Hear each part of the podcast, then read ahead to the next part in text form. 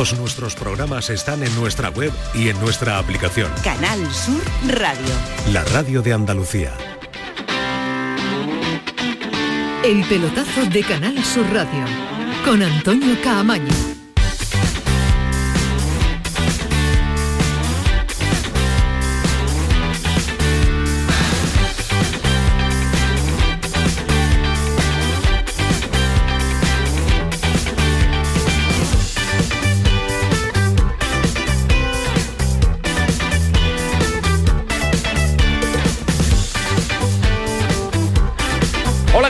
Noches, sintonía de Canal Sur Radio, sintonía del pelotazo, 10 y 4 de la noche, ya lo saben, hasta las 12 nada más y nada menos que estamos pues una hora y 56 minutos de programa que tenemos pues para contarles eh, todo lo que da de sí una jornada europea, una jornada de Liga de Campeones con fútbol en directo, con muchos partidos que se están disputando a esta hora y en este instante y con eh, dos de ellos terminados, uno con eh, representación española, ha perdido el Barcelona ante el Shakhtar Donetsk y ha ganado el Borussia de Dortmund 2-0 al Newcastle.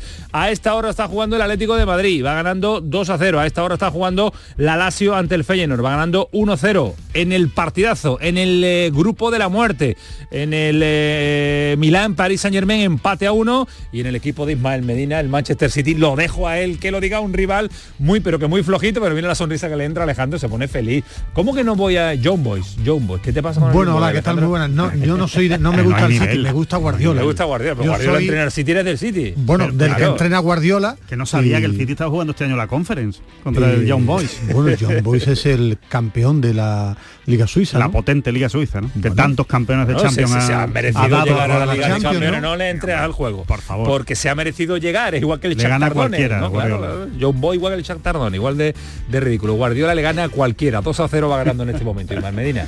Bueno, y disfrutando como siempre del fútbol que hace los equipos de Pep Guardiola. Estrella Y Roja pidiendo cero. pelotazo a Arcadi. Así es nuestro Ismael. Este, Así es nuestro este, Ismael. este, claro. nuestro Ismael, efectivamente. Claro, es que ponerse el, todos los no, es registros. que ponerse el disfraz que pide cada partido.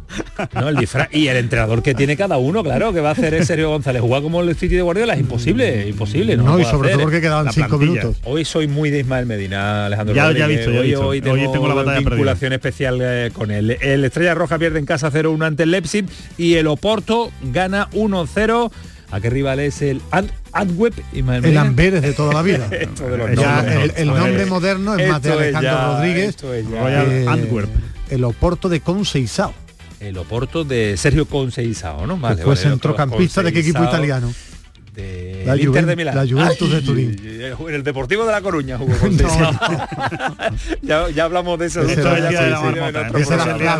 Ya sucedió. Ya sucedió. Bueno, pues esto es eh, el día martes, que diría el otro, el día miércoles. Llegará mañana con el Sevilla ya en Londres, con el Sevilla preparando el partido en esa previa, en esa noche también, a lo que va a suponer un auténtico partidazo para el sevillismo y para la importancia que tiene la clasificación a octavos para el Arsenal y también el Sevilla. Opciones, como no puntúe, se va a quedar con muy poquitas para pasar a la siguiente fase. En caso de hacer el milagro, empate o victoria ante el Arsenal de Arteta, pues sí, incrementaría y mucho las opciones del eh, conjunto sevillista en la jornada de la Liga de Campeones. Ahora, en un ratito, en un instante, analizamos el eh, partido en profundidad con las ausencias de Nailan, el portero del, del Sevilla, con la de Acuña, con la de Sergio Ramos. Hay que estar muy pendiente también a la recuperación de los jugadores porque mm, eh, el partido siguiente en competición casera en la liga es el próximo domingo ante el Betis en el estadio Ramón Sánchez Pizjuán. Es un doble enfrentamiento con mucho en juego para Diego Alonso, para el Sevilla, para la dirección deportiva, para los jugadores, pero el argumento fundamental y el argumento principal hoy en el desplazamiento del Sevilla, insisto que después eh, con el programa extenso y largo que tenemos por delante eh, abordaremos y ahondaremos en el asunto deportivo, pero yo creo que el tema de apertura que diría el otro, el tema tratar ahora es el futuro de Diego Alonso. Pepe Castro, el presidente del Sevilla, en la previa, antes del viaje, tiene muy claro que es el entrenador por el que han apostado y es el entrenador del futuro del Sevilla. No, a ver cómo lo digo con rotundidad para que lo entendáis. Diego Alonso es el entrenador por el que hemos apostado. Es el entrenador que queremos. Es el que tenemos y es el que queremos que cambie eh, en nuestra plantilla de forma eh, a que gane partido, evidentemente. Eh, nosotros tenemos muy claro que el, nuestro entrenador, que va a hacer grandes cosas y estoy seguro que luego hay que tener un poco de paciencia, lleva poco tiempo aquí, porque está trabajando mucho y bien y seguro que los resultados y las victorias van a llegar. Yo solo recuerdo a los oyentes del pelotazo que en esa misma situación, antes de montarse en un avión para viajar, para enfrentarse al Manchester City, que acaba de marcar el, el tercero, en la final de la Supercopa, o no sé si era otra situación, el mismo presidente del Sevilla dijo, y yo también quiero un avión con respecto al futuro de Sergio Ramos en ese momento. Sergio Ramos llegó y las palabras de Pepe Castro pues eh, no tuvieron mm, pues eh, esa equivalencia para lo que dice, para lo que hace. No sé si es una imagen parecida o es un momento parecido. Y es verdad que mm, pues eh, ahora mm, el entrenador del Sevilla es este. Tendrá que defenderlo, claro que tiene que defenderlo, pero ya sabemos cómo es Pepe Castro, Alejandro, cuando está... No, no, y del de Nido Carrasco, micrófono. los dos.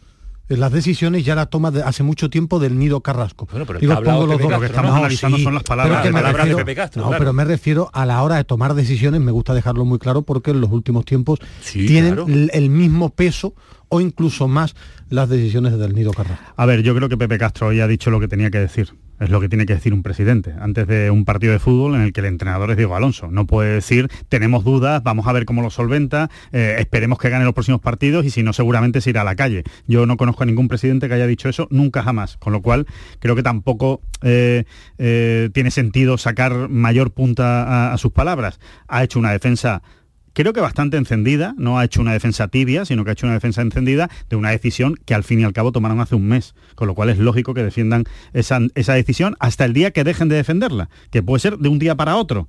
O sea, estamos acostumbrados al fútbol y nos vamos a llevar las manos a la Y en cabeza el Sevilla más. y en el Sevilla más. Entonces, a mí sí me, me hace gracia cuando, cuando utiliza ese, ese latiguillo, ¿no? Porque es un latiguillo, ¿no? No- Yo no me lo tomo ni siquiera de manera ofensiva, ¿no? Cuando dice, a ver si lo entendéis, ¿no? Lo- voy a ser lo más rotundo posible, voy a hablar con rotundidad para ver si lo entendéis. No, el problema está en que, es que, claro, han cambiado ya tantos entrenadores Que no lo en los últimos... No es que no lo entendamos, que no nos fiamos. Entonces, por eso se pregunta más veces. Por eso, pero seguro que la confianza es absoluta en Diego Alonso o no.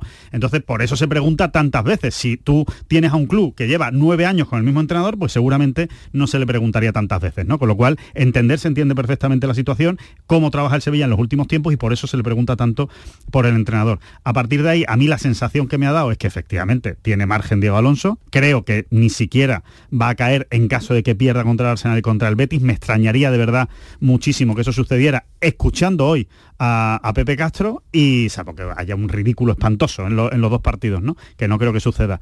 Y también lo que me ha quedado claro es que eh, Diego Alonso ha pedido fichajes. Me ha quedado clarísimo. O sea, Diego Alonso ve carencias en su plantilla. porque eh, solo hay que escuchar las palabras de Pepe Castro para saber que en enero algo van a hacer o algo ha dicho ya Diego Alonso que hay que hacer. Eh, Una ah, cosa es que una cosa es que la quiere, otra cosa es que pueda el Sevilla. ¿eh? Correcto. Otra cosa es que pueda el. Sevilla. ¿eh? Todos los entrenadores quieren cuando llegan e incorporar jugadores de su confianza, jugadores que tienen la carencia me- en la plantilla. Otra cosa es que después me parece después toda una, una estrategia de club, de una defensa tremenda, un entrenador que hace 17 días que llegó al Sevilla, digo que es una estrategia por, porque lo ha hecho Pepe Castro, porque lo hizo, hizo Víctor Horta Horta en The Guardian, eh, porque mañana le toca hablar, imagino que hará lo mismo. Es que a mí como mensaje me parece coherente. Coherente. No, pero si no- el tema no, perdona. estamos voy- criticando no, el mensaje, pero que- por que lo yo no te estoy ¿eh? criticando, me Estoy refiero que ya se repite la imagen Sí, de pero- decir una cosa y después hacer Pero otra. que yo me, si me dejas terminar el Venga, argumento, venga, sí, digo que a mí me parece coherente si tuviera credibilidad. Porque yo creo en eso. Creo que se dejen tra- trabajar a los entrenadores. Mm. El Sevilla y los dirigentes no tienen credibilidad porque llevan mucho tiempo diciéndolo y no lo hacen. Lo dijeron con San Paoli, lo dijeron con, con Mendilibar. Es que el 28 de agosto dijo Pepe Castro, hay que tener paciencia sobre el futuro de Mendilíbar. Y prácticamente un mes después fue destituido, pero lo destituyó eh, Castro y del Nido Carrasco, los dos. Decía Alejandro, yo entiendo que lo haga, además deben hacerlo, pero es que yo soy los que pienso que el Sevilla debe cambiar y debe confiar en un entrenador. A mí personalmente, como comunicador, no me ha gustado el Sevilla de Diego Alonso ni ante el Celta ni ante el Cádiz. Y ha tomado decisiones que yo no he entendido y he criticado. Simplemente lo que vaya a pasar mañana en el derby, yo lo analizaré, pero las decisiones las tiene que tomar el club. Y la credibilidad se la ganan los dirigentes haciendo las cosas que dicen. y en los últimos tiempos Del Nido Carrasco y Castro han hecho cosas dif- diferentes a las que han dicho. Es simplemente eso. ¿eh? Sin Bueno, pasa, pasa con todos los equipos que van mal. Todos los equipos que van mal al final acaban haciendo cosas que no dicen, porque yo no conozco de verdad a ningún presidente que diga Bueno, yo- "Eh, la semana que viene me cargo al no, entrenador. no, no, pero Que yo lo sí, sepáis todos. pero yo sí en Sí, pero, pero Entonces, no lo dicen, pero, sí, pero, a ver, pero se empieza estamos del- eh, lo deslizan, Alejandro, y tú lo sabes que, ya- que- que llevas en esto muchos años. Pero bueno, se lo de- filtra, lo se de- filtra, está débil, está eh, Lo pasa de- en más momentos, está frágil, se filtra. Bueno, lo, lo dicen, lo dicen cuando ya hay un desgaste, pero no después de 17 días. No, como es, decía sería- Ismael. es yo- que sería una barbaridad. Claro, Para es mí que sería una sería- barbaridad. sería una ¿eh? barbaridad. Eh, es que lo digo por delante, incluso perdiendo ante el Arsenal y el Betis, yo ¿no? creo que no se puede destituir a un entrenador También, a ¿eh? las cuatro Que lleva semanas. un mes, ¿eh? Ahora, eso no está reñido con que el papel del periodismo es analizar lo que vemos cada partido. Y yo sí he conocido a clubes, y pongo ejemplos, Guardiola el primer año no gana nada con el City, no gana la liga. Eh, En el Bayern no gana la Champions. Yagoba, sí, pero no ganó la liga, que, que lo- no ganó título. Yagoba Arrasate, digo por poner perfiles distintos. Osasuna estaba horrible y salió Braulio ratificando y diciendo que era su entrenador. Y después despegó. Mitchell en el Girona Eh, estaba hace un año claro, y medio en zona de descenso a yo- primera federación. Yo creo que si crees en alguien, tienes que apoyarlo hasta que lógicamente haya un momento, que yo no lo sé, ni quiero dirigir en mi vida un club. Ahora, en el Sevilla sí deben interpretar que si se habla de esto es por decisiones de ellos. Porque antes de un partido de Champions, es simplemente en 17 días, hay este run run porque el Sevilla ha cambiado cuatro veces de entrenador en un Es año. lo que ha dicho Alejandro, lo ha dicho Alejandro, nos tienen acostumbrados a este cambio permanente de opinión, que es lógico que se le pregunte y cuestione. Y además, apostillando un sonido más del presidente del, del Sevilla, el ruido en torno al entrenador. No, el ruido existe, como existía con Mendilíbar, como existía con San Paoli, como existió con Lopetegui en el tramo final, eh, y sobre todo el mensaje que lanza Pepe Castro como si el que no dejáramos trabajar o, no deja trabajar al entrenador actual del Sevilla fueran todos menos el equipo en el que trabaja, el Sevilla. Sonido más de Pepe Castro. que de verdad yo, de verdad que hay un ruido eh, eh, fuera de todo sentido con el entrenador. Hacéis las mismas preguntas que yo respeto pero que no comparto. Lleva muy poco tiempo aquí, por favor dejémoslo trabajar.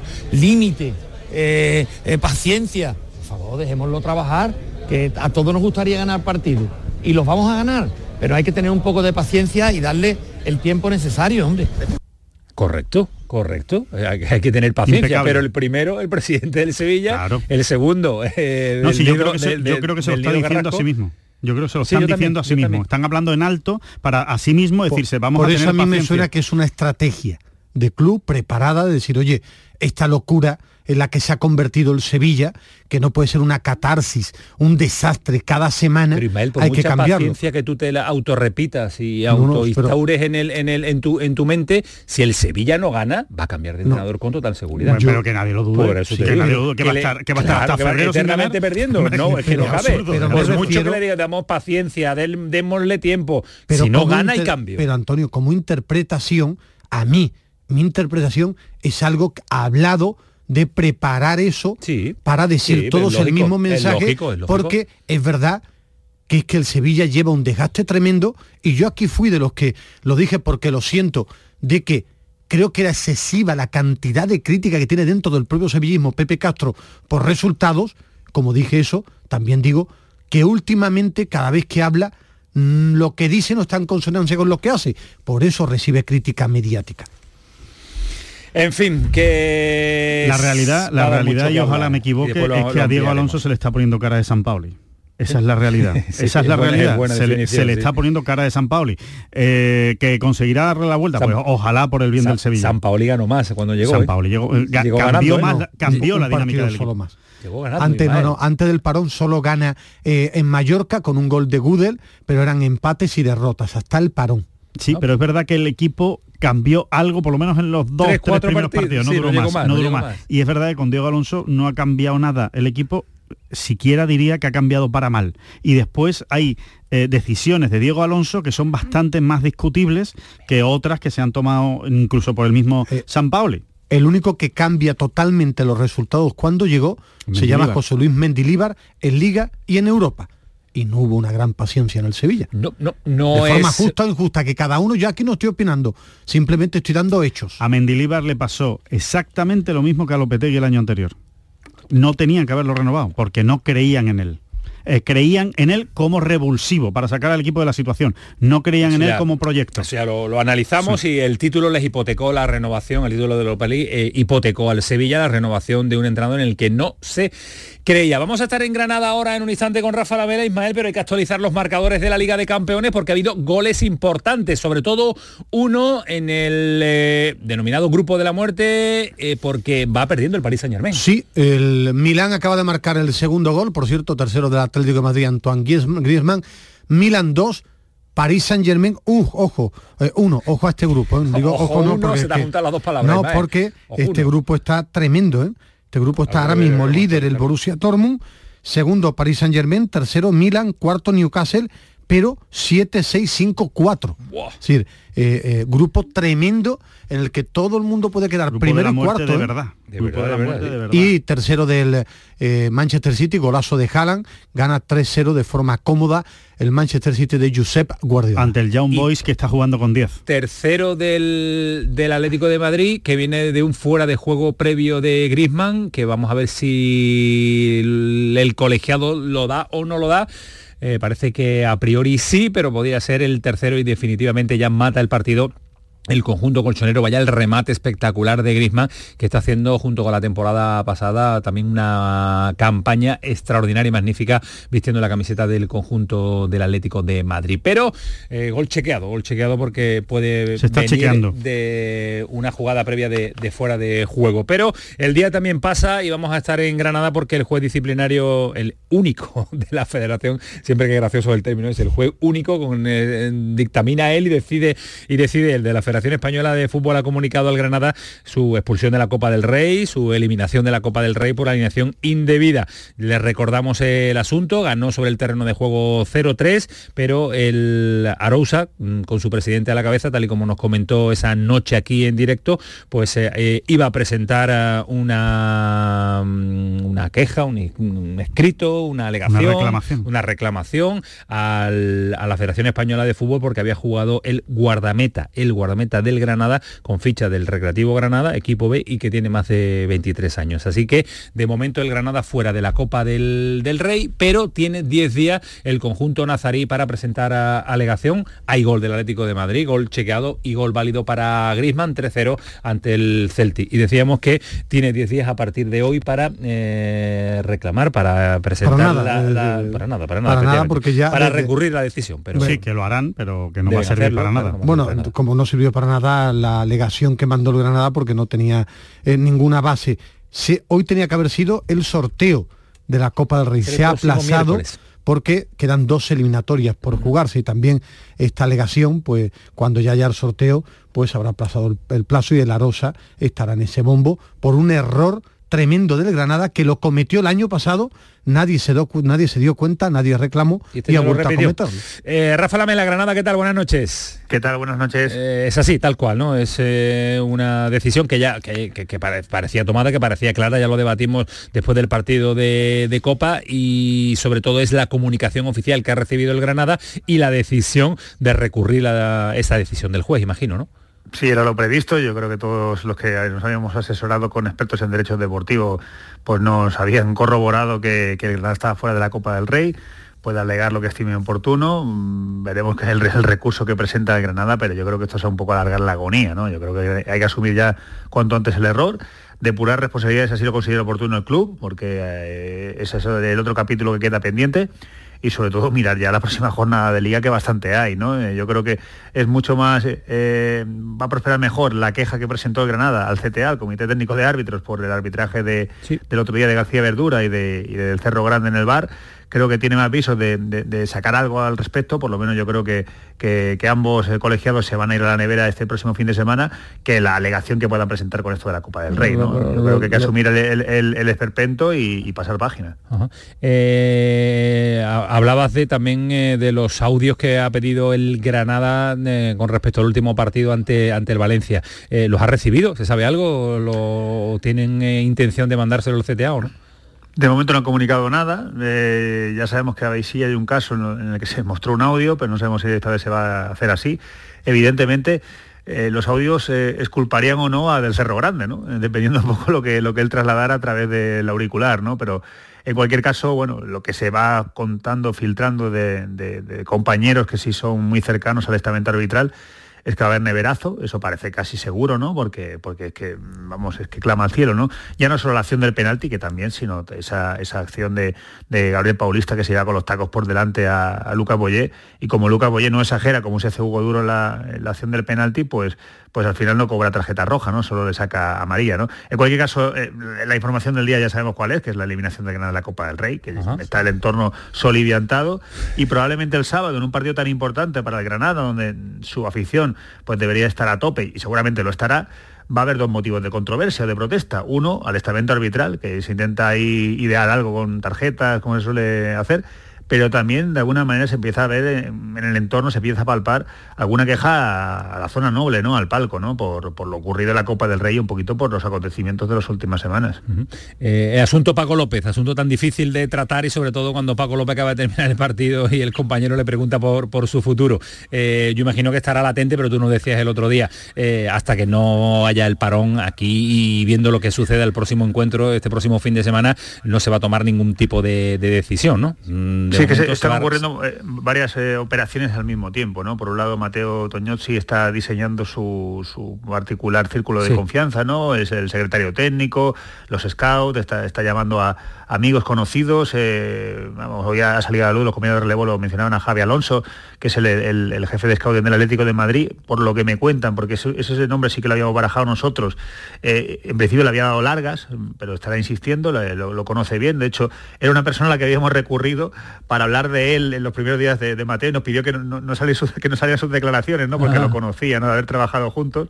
Y ya, ya se puede decir, ¿no? porque ha prescrito un poco la historia, pero era él el que nos había asesorado un poco acerca de, de Mateo, ¿no? Es curioso. Y, pero bueno, eh, si se produce la catástrofe el sábado, si el Granada cae derrotado con, el Getafe, yo creo que la maquinaria se va a activar en cuanto a, entrenadores, ¿no? Me, parecería complicado sostener a Paco López, a pesar de que me consta que el italiano está contento con él, porque ve que no es el responsable de lo que está ocurriendo, ve evolución en el Granada, vemos fases bastante buenas, pero los resultados son los resultados, ¿no? Yo no, yo no me imagino pues el escenario ese de una derrota con el Getafe en casa, eh, lo que, pasaría. No, que no, pase nada, ¿no?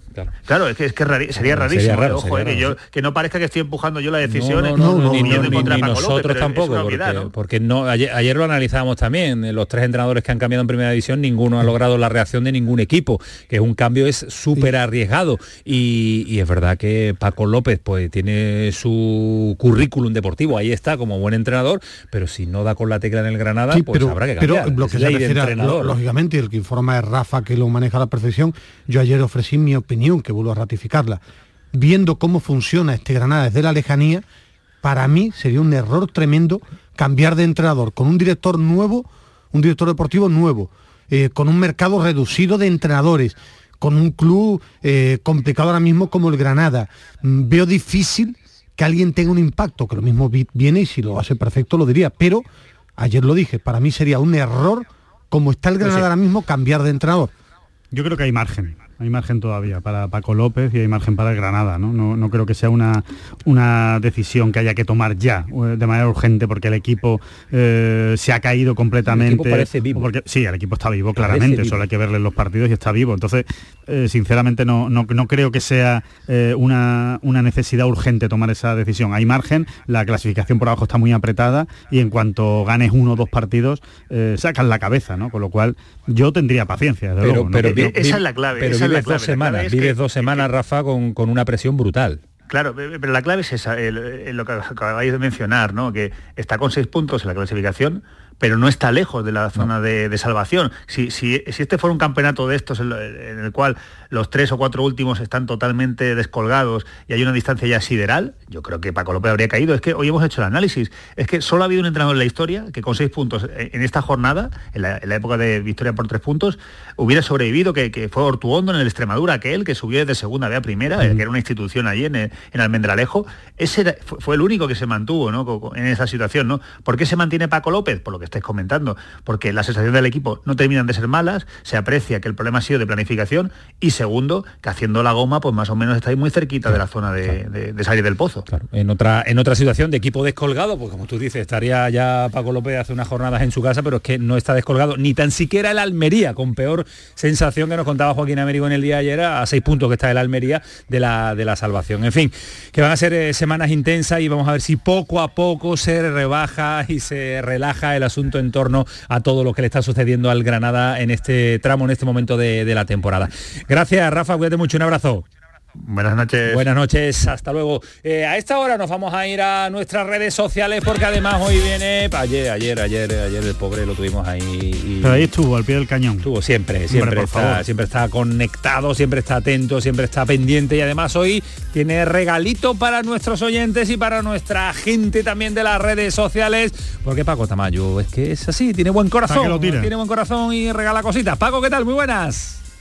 Es que viene el Black Friday, Antonio, entonces queremos ser generosos y, y queremos Ismael es muy de Black Friday, sí. Ismael es muy, muy de, eso, black, muy de black. y de los viernes. Queremos ser, eh, también, eh, mm, queremos acompañar, mejor dicho, a, a España, la selección española femenina de tenis en esta Billie Jean King Cup, que ya ha empezado a disputarse hoy en Sevilla. Mañana a las 4 se enfrenta la selección española femenina a Canadá y sorteamos dos entradas para mañana para quien quiera eh, ir a disfrutar de, de estos partidos. Para conseguir la entrada, ¿qué tiene que hacer? Pues mandar un mensaje de audio al 616-157-157, nuestro WhatsApp, el 616-157-157, comentándonos qué tenista es para el oyente el mejor de la historia y hombre, ¿y por qué? Que también nos cuenten que por qué ese tenista es el mejor de la historia. Pues en esta hora y media de programa eh, pueden eh, mandarnos el mensaje de audio y también comentar con nosotros todos los temas que vamos a tener en la mesa en nuestro Twitter, el pelotazo, arroba el pelotazo CSR. Totalmente. ¿Puedo yo mandarlo? a ver, una- ¿Puedo yo una- No, no, no, vosotros podéis Hay una cosa muy importante, Paco, eh, en la criba nadie que no diga Rafa Nadal se puede llevar las entradas. ¿Por qué? Si a mí- Prohibido. si me parece John McEnroe el mejor. Claro. Pues, ¿Y lo explico? Qué antigüedad, Yo, yo es que quería, cuando Ismael ha dicho que quería mandarlo, quiero saber eh, quién es el tenista de John Ismael Medina. McEnroe. Eh, De para verdad, para John mí John McEnroe, y, mi favorito, porque ya lo vi mucho más, era. Stefan Edberg. Stefan Edberg. Stefan Edberg. Claro. me gustaba muchísimo. Sí, sí, sí. Estefan, además con esas bonito. estrechitas, me gustaba Te mucho Me gustaba la volea, Sí, bueno, no, saque y volea, era Bueno, si lo, extraordinario. si ¿eh? lo explica, lo justifica Ismael Medina, porque no puede decir que Stefan Edberg Sí, le me enamoraba. gustaba No estamos mucho diciendo el mejor de la historia. Sí, el ver, mejor de la historia para ti. Que aquí para cada ti, uno puede decir lo que quiera, pero que las entradas solo son para los que voten por Rafa Nadal. Es lo único que quiero decir. Que no, que no confundas a la gente, que, Que no lo estoy confundiendo, que estoy- decir estoy Djokovic dando criterio Ah, vale, vale. Tú Estoy estás condicionando criterio. el voto de la gente. Correcto. Y Pete Sampras Todo lo que también. puedo. Pete Sampras, otro de los grandes también, está, claro. está soltando a voleo de que se acuerda ahora. Ah, Sampra, ahora voy a decir Sampra. 10 y 31 de la noche recordamos eh, que Connors, ¿eh? Unicaja ha, ganado al Peristeri, Ismael, al Peristeri. Sí, un clásico del clásico, baloncesto eh, griego, mítico, Qué ¿eh? mítico el Peristeri. Peristeri. Sí, sí, sí, sí. Sí. Eh, con es, Spanulis. Spanulis. ¿Está en el Peristeri, Spanulis? Peristeri, después me da todos los datos Kiko Canterla. Madre mía, ¿Jugando Spanulis. todavía Spanulis? Sí, Se sí, sí. retira en el Carpena, se ha retirado Hombre. Spanulis. Mira la edad que tiene Spanulis. Sí, O sea, decir que, ¿eh? que es la única manera de que esté en el No, Peristeri y ¿eh? retirándose. Hay muchos jugadores que se No, retiran y van no. rápidamente a ser entrenadores. Spanulis estaba jugando hasta hace un año o dos años en Olympiacos, ¿no? sí, El- hace más un poquito más, ¿eh? ¿Sí? Justo en las, las últimas Entrenadores, Euroligas no estaba además, sí, sí, suelen ser. Spanulis. Bueno, pues eh, datos de la competición en directo. Actualizamos el marcador Ismael Medina, ¿te parece con todos? ¿Los tienes ahí? O Sí, todos, lo- todos los tengo te- sí, absolutamente venga, venga, todo. tu móvil se queda con la- Atlético de Madrid, la tarde. Atlético de Madrid 4, Celtic 0, Vaya golazo. Lazio Vaya 1, golazo el de Lino, el de Lino. Samulino. Que quien no lo haya visto, que vea el cuarto gol de Lino, que ha sido espectacular. Lazio 1, Feyenoord 0. En el grupo F, Dortmund 2, Newcastle 0 ya terminado. Milan 2, el segundo de Giroud. Paris Saint Germain 1. Y Estrella Roja 0, Leipzig 1, el gol de Xavi Simons. Manchester City 3, Young Boys 0, por cierto. Y el Eh, Porto Amberes. Sí, y terminado el Shakhtar 1, Barcelona 0 y va ganando el Oporto 1-0 al Amberes. Querido un dato brutal, pero son 39 goles en 34 partidos de Haaland en las Champions. Barbaridad. 39 goles en 34 Barbaridad. partidos. 10 y Por cierto, que una, 33. una nueva lección del maestro Ismael, Pe- Ismael Medina, está de entrenador, Spanulis en el Me- claro, es que no me sonaba a mí Una nueva de jugador. Sí, tengo que decirlo. ¿Está Pero, entrenador? Jugador- que tiene 41 años, podría estar jugando. Jugador, Pero entrenadores que ha habido muchos de este No, no, este ¿eh? es No. entrenador desde 2022. Eh, Es que además de yo creo que él cuando se despidió de, Se de su en último 2021, equipo, eh, ya decía que se retiraba. Todavía estaba... Yo pensaba que todavía estaba jugando. estaba no, me pegaba que podía estar jugando en un equipo como el Peristeri. Venga, pues voy a alargar mi La, carrera. la época un de más. Spanuli y Diamantidis. Bueno, señores, eh, tiene pinta esto, ¿eh? 10 y 33 tiene pinta hoy de que vienen cosas, favor, vienen curvas, un día agárrense, un día más, una jornada de martes de Champions, eh, previa del Sevilla, eh, estamos en Londres ahora con Márquez, así que tenemos a Bernardo Ruiz después con Primera Federación, tenemos Billie Jean King, Buah. Estás cargado a Ultra, ¿eh? por cierto. La última entrevista a un medio español fue a José la Luis última, Horta. la única y lo cesan, ¿qué culpa a Ultra tenemos? porque lo han cesado, eh, lo he mirado en el fútbol chipreo, estoy mirando Hace información de, días que lo cesan, de hombre. Laris. Aún así, sin Ultra, esto va a ser... Programa. ¡Vámonos, el pelotazo! El pelotazo de Canal Sur Radio con Antonio Caamaño. La mañana de Andalucía con Jesús Vigorra es actualidad, análisis, servicio público, entretenimiento y diversión. Hoy vamos a hablar, hemos hablado de la chispa antes, de la gente con chispa. Ya que vamos a, a recapitular el minuto de oro de esta mañana y así lo compartimos La con usted. mañana de Andalucía con Jesús Vigorra. Os espero de lunes a viernes a las 6 de la mañana. Contigo somos más Canal Sur Radio. Contigo somos más Andalucía. Canal Sur Radio. Estás estupenda. Gracias. Medicina estética en Clínica Doctor Ortiz. ¿Tu hermana y tu hermano también? Ellos cirugía plástica en Clínica Doctor Ortiz. ¿Y el pelo de tu marido? Ah, injertos capilares en Clínica Doctor Ortiz. Ahora en Clínica Doctor Ortiz ampliamos servicios. Ginecología general, funcional y oftalmología. Seguridad, confianza y satisfacción de nuestros clientes. Sol Renovables, tu empresa de energía solar. Más de 20 años de experiencia en diseño, instalación y mantenimiento de placas solares y energías alternativas. Enchúfate al sol. ¿A qué estás esperando? Contacte con Sol Renovables para presupuesto de tu vivienda o empresa. www.solrenovables.com o 955 35 53 49. La psicología cuida de ti. En la escuela, en el trabajo, en tus relaciones con la familia y con los demás, en tus problemas y conflictos, en la adaptación a las etapas de tu vida. Donde haya una persona, estará la psicología. Para superar dificultades y desarrollar tus potencialidades, siempre un profesional de la psicología. Es un mensaje del Colegio Oficial de Psicología de Andalucía Occidental. Más confortable, más espacioso, más equipado. Así es el MG ZS gasolina. El subcompacto con 7 años de garantía que te da mucho más. Desde 13.990 euros. MG ZS. Disfruta más por mucho menos. Precio sujeto a financiación. Consulta condiciones en mgmotor.es. Ven a conocerlo a Motor Inglés. Avenida Fernández Murube 14, en la S30, Sevilla. El pelotazo de Canal Sur Radio con Antonio Caamaño. Y con toda la reacción de deportes, eh, con eh, Alejandro Rodríguez, con Ismael Medina eh, y a esta hora con un auténtico golazo el quinto también de Morata porque vaya, vaya como empala desde la frontal del área y está en un momento extraordinario el delantero titular de la selección Y, española. Por ¿eh? favor, déjame que También, agradezca a Kiko también, Canterla, que soy el hombre más feliz ahora mismo, con cuatro televisores y viendo todos los partidos. Ahora mismo soy tremendamente feliz. Cuatro tele, un micrófono y una cama. ¿Eso qué sería Ismael Medina? Bueno, el paraíso, ¿no? Mi paraíso, ¿no? Y en la cueva, en la cueva metido permanentemente. acaba, de, acaba- acaba de salir Soyuncu en el... En Soyuncu. El, bueno, Soyuncu, perdón, en el Atlético de Madrid. Hay posibilidades todavía de que acaben los dos equipos con 10, ¿eh? Sí. Sí, hay- hay ¿Sabes de, de qué equipo lo ficha el Atlético de Madrid, no? No, del Peristeri. Del Leicester. Fue compañero de Sumaré en el Leicester. 10 y 37, temperatura fría aquí en, eh, en Andalucía, temperatura con Bueno, eh, fresquito. para mí muy fría. Para Le muy fría, para Alejandro menos, eh, tener nosotros 12 grados, 10, 12 de mínima, pues en verano, es difícil. En Andalucía pues hemos tenido unas temperaturas hace un mes que eran ma- manga- mangas cortas. ¿Cómo estará Londres? ¿Qué intuyes de Londres, Ismael Medina? Pues bastante frío Sí. y la noticia sería que no lloviera. Pues no, creo que no, No, está lloviendo, no. no ¿Por qué? Bueno, yo cada vez que voy al Reino Bueno, Unido cada- me tú llueve. has ido tres veces en tu vida. No, perdona, he ido bastante y siempre me llueve. No llueve tanto en Londres. Jesús Márquez, Londres, ¿qué tal? Buenas noches. ¿Qué tal? Buenas noches. ¿Llueve? Bueno, no, no, no llueve, no ¿Ves? llueve, no llueve. Iba a decir que lleva razón Ismael. La verdad que lo normal es que llueva. De hecho, mañana da lluvia, pero hoy, sin embargo, ha hecho un día, Sí. una tarde soleada, una tarde buena. Londres está bonita, ¿eh? ya empieza a tener los Ah, adornos de, Navidad. Sí, sí, sí, sí, está bonita, ¿eh? Lo digo por si aprovecháis el, puente, ya hay más de uno que está haciendo planes. Está para perderse, ¿eh? Está, está bonita, ¿eh? Mm, Infernal en el asunto de los atascos, pero bueno, era, estamos hablando de una ciudad de 9 millones de habitantes, ¿no? Que, que vamos a esperar, ¿no? Y, y bueno, pues aquí estamos, en la calle, hace frío, la verdad que sí, estoy aquí con el querido Guillermo Sánchez, al que quería poner también el auricular, nuestro Guillermo Sánchez, eh, que cuenta las horas. Eh, y- Para el partido, ¿no? Para el partido de mañana. ¿no? para el partido, sí, sí, para, para otro partido, para otro partido más importante Sí, también. el partido en- de su vida, ¿no?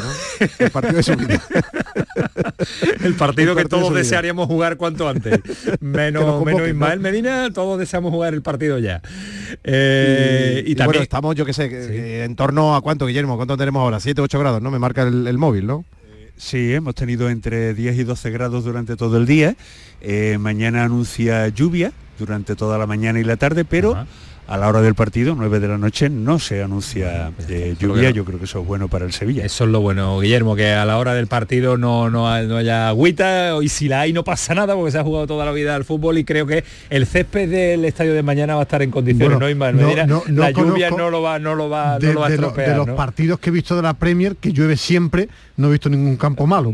en la Premier, no sé si a lo mejor en la, en la cuarta división hay algún campo, pero en el Reino Unido, en la Premier creo que, es más, creo que prefieren que llueva a que se juegue sin agua, ¿no? Seguro, seguro. Marque que el estadio y el césped extraordinario. Mañana estamos haciendo una previa de los años 80, el tiempo, el césped y demás, y ahora como visten, como visten los protagonistas, pero es la previa que hay los que hacer aficionados, también, ¿eh? claro, y los aficionados. Efectivamente, y el Los árbitro y el aficionados que colegiado. Jesús Márquez tiene un dato, un dato que a mí me ha llamado poderosamente ver, la atención. Eh, mañana se van a dar cita en Camden Park, bueno, eh, en Camden Park para la fiesta previa, eh, supongo que habrá como mil aficionados y en el estadio habrá 1.500, que podría ser récord, Jesús. Sí, sí, eh, es que eh, en el Sevilla incluso están sorprendidos por la demanda de entradas que ha habido, que además tienen un buen precio, se han vendido a 35 euros, que no está mal para, para hablar de la Liga de Campeones y de un partido como el del Arsenal, y el Sevilla, bueno, pues estima que puede ser uno de los desplazamientos mayores en la fase de grupos del Sevilla en, en los últimos años, ¿no? Se, se recuerda sobre todo el de Estoril, que recordaréis, pero en Londres, con el momento deportivo del equipo, 1.500 aficionados, no está nada mal, ¿eh? No está nada mal, así que mañana han quedado en Canten y, bueno, pues ahí estaremos también para contar ese ambiente, ¿no? Hemos visto alguno durante la tarde haciendo turismo, ¿no? Pero por la zona donde nosotros nos encontramos, estamos aquí en la calle, ¿no? A ver si alguien nos asalta, como en otras ocasiones, y somos capaces de encontrarlo. Yo en el local que me encuentro he dicho, Sevilla, no ha respondido nadie, así que Nadie, nadie. sigo, sigo rascando y sigo buscando, Te ¿no? encuentras en una ubicación donde no están los aficionados de- del Sevilla, pero no, No, pasa no. absolutamente nada porque el viaje... Oye, por cierto, eh, eh, sí, Marque, dime. No, te- disculpa, te iba a decir que, porque has dicho lo del césped, mira la foto que te he mandado para que os hagáis una idea de cómo se mima el césped. Sí, señor, pasa usted con el carrito, no se preocupe. El, el césped, eh, le han puesto un cubierto, plástico al, al área área pequeña, ¿no? O sea, es que se mima de una manera tremenda, ¿no?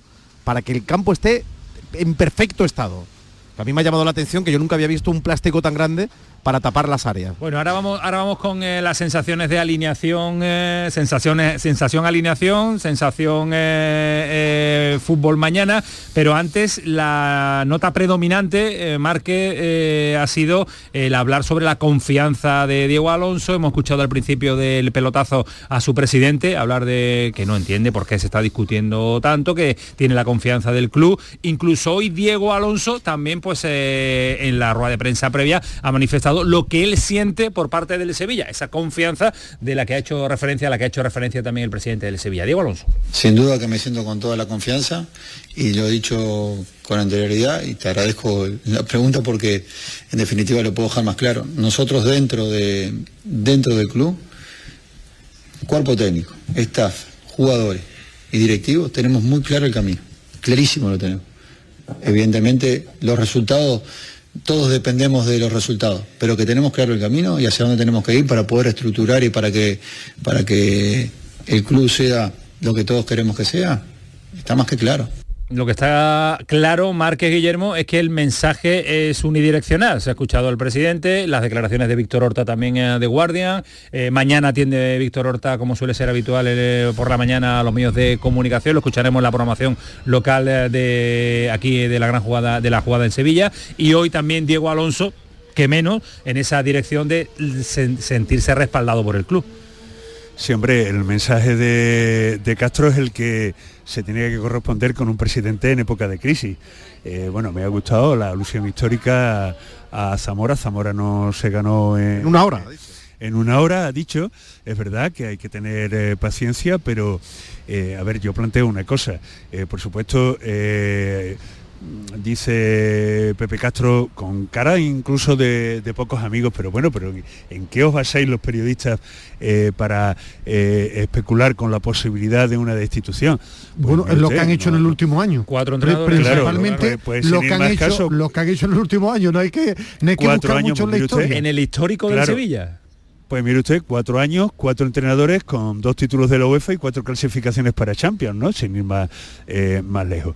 Y claro, eh, dice, mm, no, eh, no entiendo por qué. Vamos a ver, yo, y, por supuesto que nuestro apoyo es rotundo y estamos ya hablando de la posibilidad de, de poner en manos de, Diego Alonso un nuevo proyecto, un modelo de club, de tal manera que en diciembre ya los fichajes los decida eh, Diego Alonso de acuerdo con su eh, perspectiva. Pero claro, ahora yo pregunto, y, y si el Sevilla pierde mañana, eh, eh, que es bastante normal que pierda, y por H o por B pierde el derby, eh, de verdad que, que el discurso del presidente eh, José Castro va a ser el mismo que nos ha dado a todos en la mañana de hoy en el aeropuerto de Londres. Hombre, yo cre- creo que cada uno ha hecho su papel, ¿no? Guillermo, el, el presidente ha hecho, yo creo que, de hecho creo que se precipitó, eh, no sé si estáis de acuerdo, en el descanso del Arsenal, cómo se abrazó a su nuevo entrenador diciendo que por fin hemos encontrado al hombre adecuado, al entrenador que buscábamos. Pero era el En fin, yo mensaje creo- que tenía que transmitir y yo creo que están, eh, están pero por un partido y medio, Antonio, ¿eh? Un partido sí, y medio llevaba, en. Una línea única, todos afrontando eh, que Diego Alonso es el entrenador que quieren. Es que mm, Hombre, si fueron más, más si alto fueron- no lo pueden decir. si Otra cosa es que hace 17 días. Es que en eh, el imagino 18 porque lo decir que no madre mía, que Ah, Pero si aparte, eh, yo creo que además es un debate que el tiempo va a poner y va a quitar razones.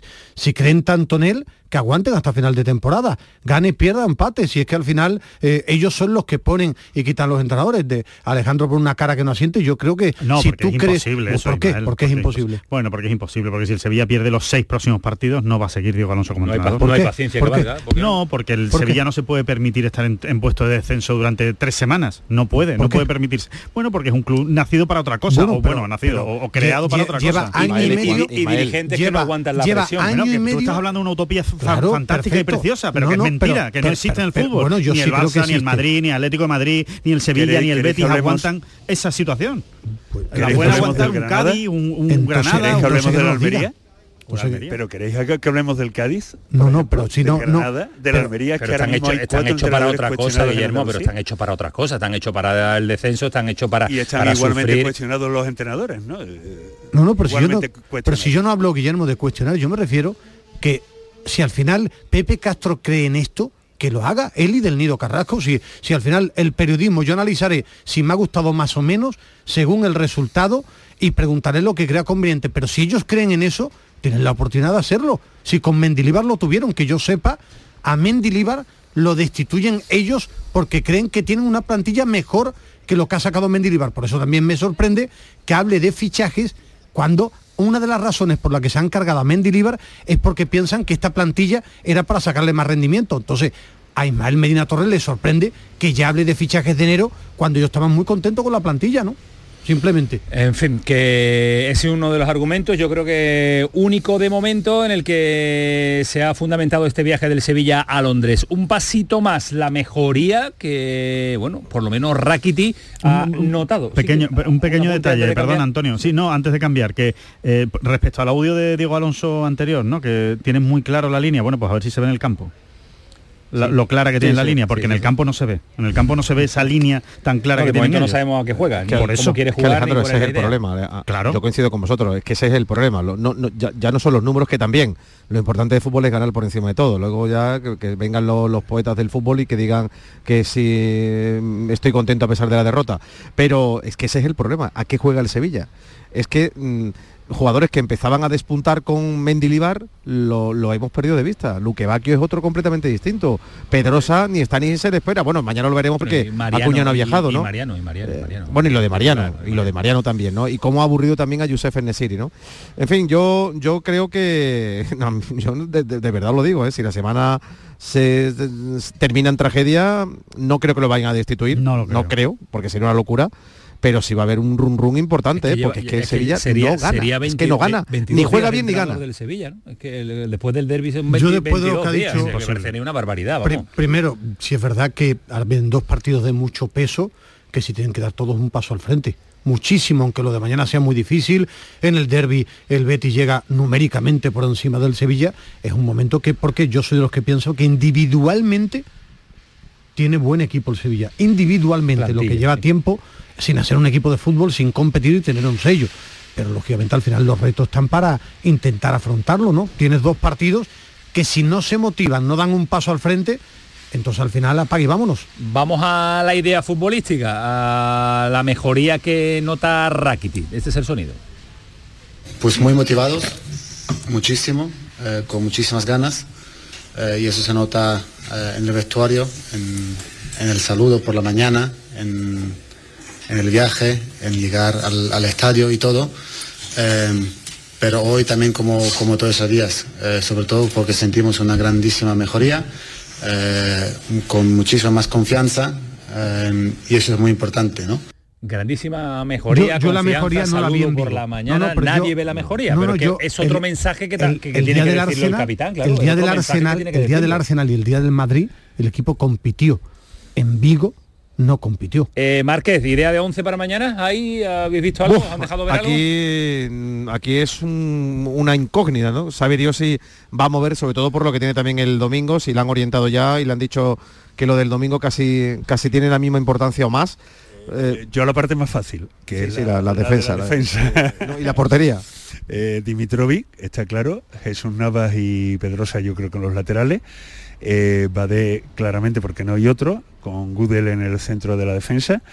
Y ahí empiezan nuestras dudas, ¿no? Eh, Jesús apuesta por Sop y por Sumaré. Yo creo que le va a dar una oportunidad a Fernando en la posición. Pero si hacemos lo de el que sale en sala de prensa juega, ha salido Rakiti, no sé si, si lo va a- está jugando todo Rakiti también, ¿no? No, pero En fin, eh, eso ya olvídate porque habló la Mela en la previa del, del Arsenal y, no que yo jugó, sepa ¿no? que la No Mela no jugó, jugó. Sí, sí, sí. Bueno, que por cierto es otra de las dudas. Si la Mela va a jugar de titular junto con Ocampo y arriba, yo no sé si va a poner en Nesiri porque eh, le hemos preguntado precisamente, me ha llamado la atención Antonio y compañeros, le, le han preguntado por Nesiri, que salió el otro día, que no celebró el gol, acordaros cuando empata, y le ha dicho que le encantó, así, me, me encantó, eh, lo felicité. Y, y eso es lo que yo quería, que no que, que tuviesen rabia por buscar el segundo gol. Yo creo que él vio la, la manera, el gol de otra manera, porque a mí la celebración no me, no me transmitió esa, esa rapidez de vamos a sacar de centro rápido para buscar el segundo. ¿no? Yo creo que demostró enfado y quizás mañana pues lo, lo veamos en lugar de, de Mariano. Sí, está claro que está claro, vamos, que, que, que Nesiri está enfadado y, y eso eh, que públicamente jamás lo va a decir en Nesiri, sí lo podemos saber a través de sus representantes. Y sus representantes en los eh, cinco últimos días en los que ha percibido, en los que se ha percatado que tal vez eh, Mariano pueda o que tenga que compartir con Mariano la posición de delantero centro, muy probablemente eh, pues condiciones sine qua non, es decir, si el representante te está buscando eh, equipo para salir en el mercado invernal, es que tú le has dicho al representante que no estás contento con tu eh, papel en el Sevilla. Vamos a ver qué, qué pasa también con eh, jugadores que no están satisfechos con los minutos que le ofrece el, el técnico. La idea de, de 11 desde la distancia, Alejandro, por intuición más que otra cosa, porque no podemos eh, conocer eh, ni tan siquiera la idea que pasa por la cabeza del entrenador. Eh, yo creo, salvo que no esté disponible y yo me esté tirando aquí un pisto ahora mismo de, de no saberlo, que, que- que cuidado, que también puede pasar, yo veo más de titular a Juan Lu por delante de, de Jesús ¿Sí? Navas. Yo creo que sí, yo creo que sí. eh, desde yo pondría a Juanlu. No sé ya lo que va a hacer Sí, eso es posible. Hombre, también hay una razón sentimental. Eh, tener en cuenta que Jesús Navas es el único superviviente, que no sé si esas cosas las tiene en cuenta eh, Diego Alonso, no debería tenerlas en cuenta, ¿no? Los tenemos en cuenta los sentimentales y los poetas. Yo creo que tú eres más, tú eres más romántico que Diego Alonso. Claro, eh, los románticos, ¿no? Eh, sí, que, que- que Jesús Navas fue el último superviviente del, del 3 a 0 eh, último del Sevilla hace 16 años, con Arsène Wenger, con eh, Fábregas, con Van Persie. eh, y, y, bueno, yo creo que, que- que la, la- la figura de Jesús Navas yo creo que mañana no debería de faltar, pero ya digo que hablo desde el punto de vista simbólico y poético. ¿no? Ismael, tu idea de, de 11 posible Dimitrovich, Juanlu, Pedrosa, Bade Gudel. A ver, espera, espera. espera. eh, Juan Lumen, ¿Vale? eh, medio campo Souso, Mare Rakitic o Campos, Lamela, en Nesiri. Campos, La Mela, el Nesiri. Sí, sí, sí. Y te digo porque suena muy bien. cre- creo que va a poner a Juanlu porque eh, está más fresco que Está Navas. muy mejor que Eh, Navas. creo que no va a poner a Fernando porque si viene de estar tocado en un partido tan intenso de principio me extraña. Y creo que como por, me cuen- por lo que me cuentan, la semana ha sido difícil hasta personalmente para, por temas personales. Luque Bacchio no jugó el otro día ni un minuto la mela, que ponga la mela. Pero mm, simplemente son intuiciones también. Y, y podría jugar Suso, claro. Y Luque Bacchio también, pero tú me pides una once, te doy Hombre, has, has- eh, has dado un- has dado una alineación arriesgada porque no has puesto a Mariano. Tú No, no, consciente, juega en ¿no? Nesiri, eres seguro. consciente, ¿no? Juega en Nesiri mañana Ya, y juega ya, el derbi titular broma, también. Son- va a jugar estos dos partidos seguro. Como juegue mañana Mariano, verá, te lo vamos a recordar, No, no juega mañana Mariano. Eh, Guillermo, a descansar, que ya es tardecito y hay que estar fresco para mañana. una hora ¿eh? menos, ¿eh? Aquí una hora menos, Bueno, ¿eh? Eso no significa nada, una ¿eh? hora, no nos mandes a la ¿eh? cama ya. No, a la ¿Qué cama ya. que- un poquito, una pinta habrá que tomar, ¿no? Ma- Como Hombre, claro curio- que sí, además como desde primera hora con Nuria Caceño, como bien sabes. claro, en, en directo. Me ha extrañado, ya que son tan románticos, Guillermo, y ha estado Marque la descripción, el campo nuevo, para aquellos que sepan, está enfrente o está muy cerca del antiguo, que son apartamentos, pero que Sí, la visera Era un y cor- la eh, un entrada banderín, ¿no? y la entrada de, de los apartamentos era el estadio antiguo de, de Highbury. Qué romántico. Highbury. Highbury. El Highbury Stadium. Sí, Se sí, ríe, sí, pero Alejandro. bueno, ya nuestro maestro ya también nos ha dado la charla. maestro ha dado de- la charla, sí? De ese romanticismo. Sí, hombre, sí, sí, sí, sí. De, de- esos pisos que muy bien comenta Ismael Medina, Compro al uno, que también se le echan uno en, en- en falta por aquí.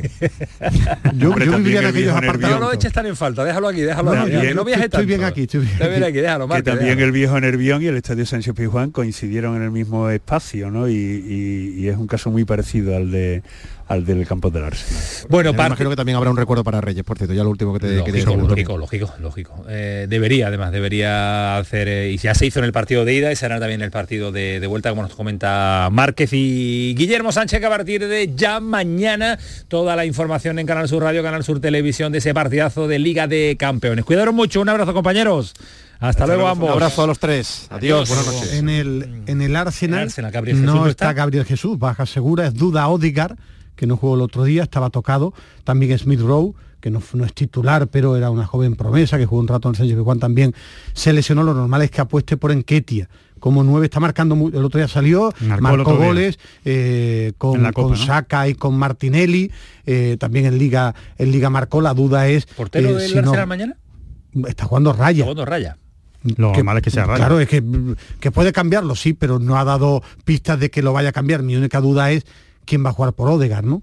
Eh, está Juega jugando Odegaard. Declan Rice, está jugando con Jorginho, la duda es Odegar eh, para ¿Opciones un- del Sevilla? Pues eh, yo, a ver, yo confío en que mañana el Sevilla trate de saque, saque su mejor versión. Iba a decir trate de sacar, que es un lío eh, argumental. No, que, que saque, que saque mañana de verdad su mejor versión, por lo menos en cuanto en cuanto a actitud y que compita. Eh, ya que gane no gane, pues va a depender mucho del acierto, obviamente. Pero creo que el Sevilla mañana eh, va a competir, se va a parecer más al, al- al equipo del Sánchez Pizjuán y de la primera parte con el, con el Arsenal, aunque fue superado por el Arsenal aquí en Sevilla, no lo olvidemos, pero, pero creo que va a competir. Y la ausencia de Gabriel Jesús me parece muy importante, importante. para el Arsenal, muy importante. Sensa- eh, porcentaje, sensaciones de lo que Bueno, puede la sensación es, eh, lógicamente, si aparece un equipo eh, cercano lo de Cádiz o sobre todo lo de Vigo, que no se presente, porque la diferencia es abismal. Ahora, yo creo que por peso de jugadores, por lo que significa esta competición, mi sorpresa sería que no compitiera el Sevilla. Yo creo que va a competir, va a dar la cara ahora. El Arsenal es superior. Todo lo que no sea eh, un equipo ordenado y un equipo competitivo me sorprendería mucho, digo ordenado del entrenador y competitivo de los jugadores. Cada uno tiene su parte de responsabilidad. Señores, prepárense porque llega esta hora, comienza el partido, ya están los killers, bueno, ya están eh, calentando ya, vamos, desde hace un ratito y casi sudando. Hoy voy a saludar primero a Dani, porque dice que saludo primero a Salva y después ya no nos lo dejamos. Dani, ¿qué tal? Muy buenas noches. Hola, buenas noches. Eh, Tienes que ser tú el primero, ¿eh? porque como coja ya la, la línea Salva Ballesta ya se acabó, se acabó ya el tiempo de los killers, ¿eh? Como él, se- lía y como, como se lía ya no habla nadie. Bueno, lleva, lleva unos días, lleva unos días, madre mía, cómo está. Cualquiera, cualquiera lo aguanta. A ver cómo nos lo encontramos hoy. Oli, ¿qué tal? Muy buenas. Muy bien, pensé- pe- bu- buenas noches. Pensé que me dejabas a mí al final, para la reflexión final. Como, como- como- como soy el mayor, como soy el mayor de los tres. No, no, no, lo dejo a él porque ahora va a enganchar varios argumentos y, y va a ser va a ser imparable. Imparable, Salva, ¿qué tal? Buenas noches. Muy buenas noches. Uy, mira qué serio se ha puesto. Claro, ya se ha claro, puesto ahora serio. ya Ya no le he dado el pie a ponerse serio. Ya no me da Ha el puesto juego. voz de Liga de ha Campeones, puesto- eh, ha puesto voz de champion, es verdad, sí. De declaraciones después Sí, de marcar sí, tres sí, goles. sí. Después de- Bueno, señores, ¿qué sensaciones tenéis para el partido del Sevilla de mañana? Le preguntaba yo ahora a Jesús Márquez, a Guillermo Sánchez, a Alejandro, a, a Ismael Salva, ¿qué sensaciones tiene el Sevilla? ¿Competir sí o sí o competir eh, viéndolo de dónde viene Regulín? Bueno, las sensaciones o el deseo es que haga un buen partido, que efectivamente, que, que salga a, a intentar llevar eh, el dominio del partido y bueno, pero es que eh, te vas a enfrentar a un equipo en casa donde, donde es muy fuerte. El Arsenal en casa es muy fuerte, tiene jugadores eh, muy desequilibrantes, jugadores muy verticales, rápidos y a mí la sensación, bueno, eh, el deseo es de que gane, pero yo veo un partido difícil para no, Sevilla. Es muy ¿no? complicado que mañana saque algo el, el Sevilla. Si no puntúa, tiene prácticamente imposible la siguiente fase. Sí, sí, sí, sí. Bueno, yo, yo lo veo y sobre todo, pues bueno, pues viendo que tampoco es que ha habido una mejoría sustancial con respecto a etapa anterior, sí es verdad que, que- el equipo, bueno, ha- hay momentos en, los partidos en los que domina, pero también yo creo que, ha echado eh, muchos minutos a perder y sobre todo eh, ha habido incluso jugadores que no han aprovechado esa oportunidad, ¿no? Eh, en el caso Mariano, en el caso Torres, yo creo que, bueno, sobre todo el domingo pasado tuvieron la oportunidad de- de demostrar esa posibilidad de, de titular y tampoco es que veo que hayan sido determinantes, ¿no? No veo a Sevilla como para competir ahora mismo en Champions al Arsenal. Oli, no viene la tendencia del Sevilla como para mañana a priori, ¿eh? todo pasa después cuando la pelotita echa a rodar y digo un topicazo, pero a priori no, no, no suena bien para el Sevilla mañana. No, para nada, no, no. Aparte yo creo que la plantilla de este año mm, creo que claramente no, no da para tanto. No sé, me parece a mí, ¿eh? que eh, estar pe- pensando en la Champions League, en llegar a octavos, bueno, es una ilusión, lógicamente, una competición posiblemente la más bonita del mundo, pero creo que después de la imagen de Carranza y de la imagen Balaidos, que fue bastante mala, ah, sacó dos empates, pero pudo tener dos derrotas perfectamente y yo creo que eh, los cinco sentidos del Sevilla yo creo que los tiene que tener en, en la liga y, y que en cuanto toca a dos o tres jugadores claves, el nivel del equipo baja bastante. Pero suena muy duro, ¿no? Con lo que cuesta llegar a la Liga de Campeones, suena a decir, es que ahora tienes que mirar la Liga, es una pena, siempre le pasa algo al Sevilla, en- o no compite, o, o no, o no... No, que no le da. No le da, o no, le da, Yo y- creo, yo y creo tiene que, hay- tirar casi la competición. Yo, creo que tiene una parte de reflexión. Primera, el Sevilla se ha acostumbrado a ser los equipos muy tarde. Muy tarde empieza siempre la Champions a contracorriente y después hay una realidad. Una, una etapa, un momento con Lopetegui no le daba el físico, se lo comía equipos como el Salzburgo, y es que en los últimos años en Champions no es que pase la fase de grupo, es que gana pocos partidos en la Liga de Campeones. Eso Pues es una sí. realidad que tienen que analizar los que sepan por qué.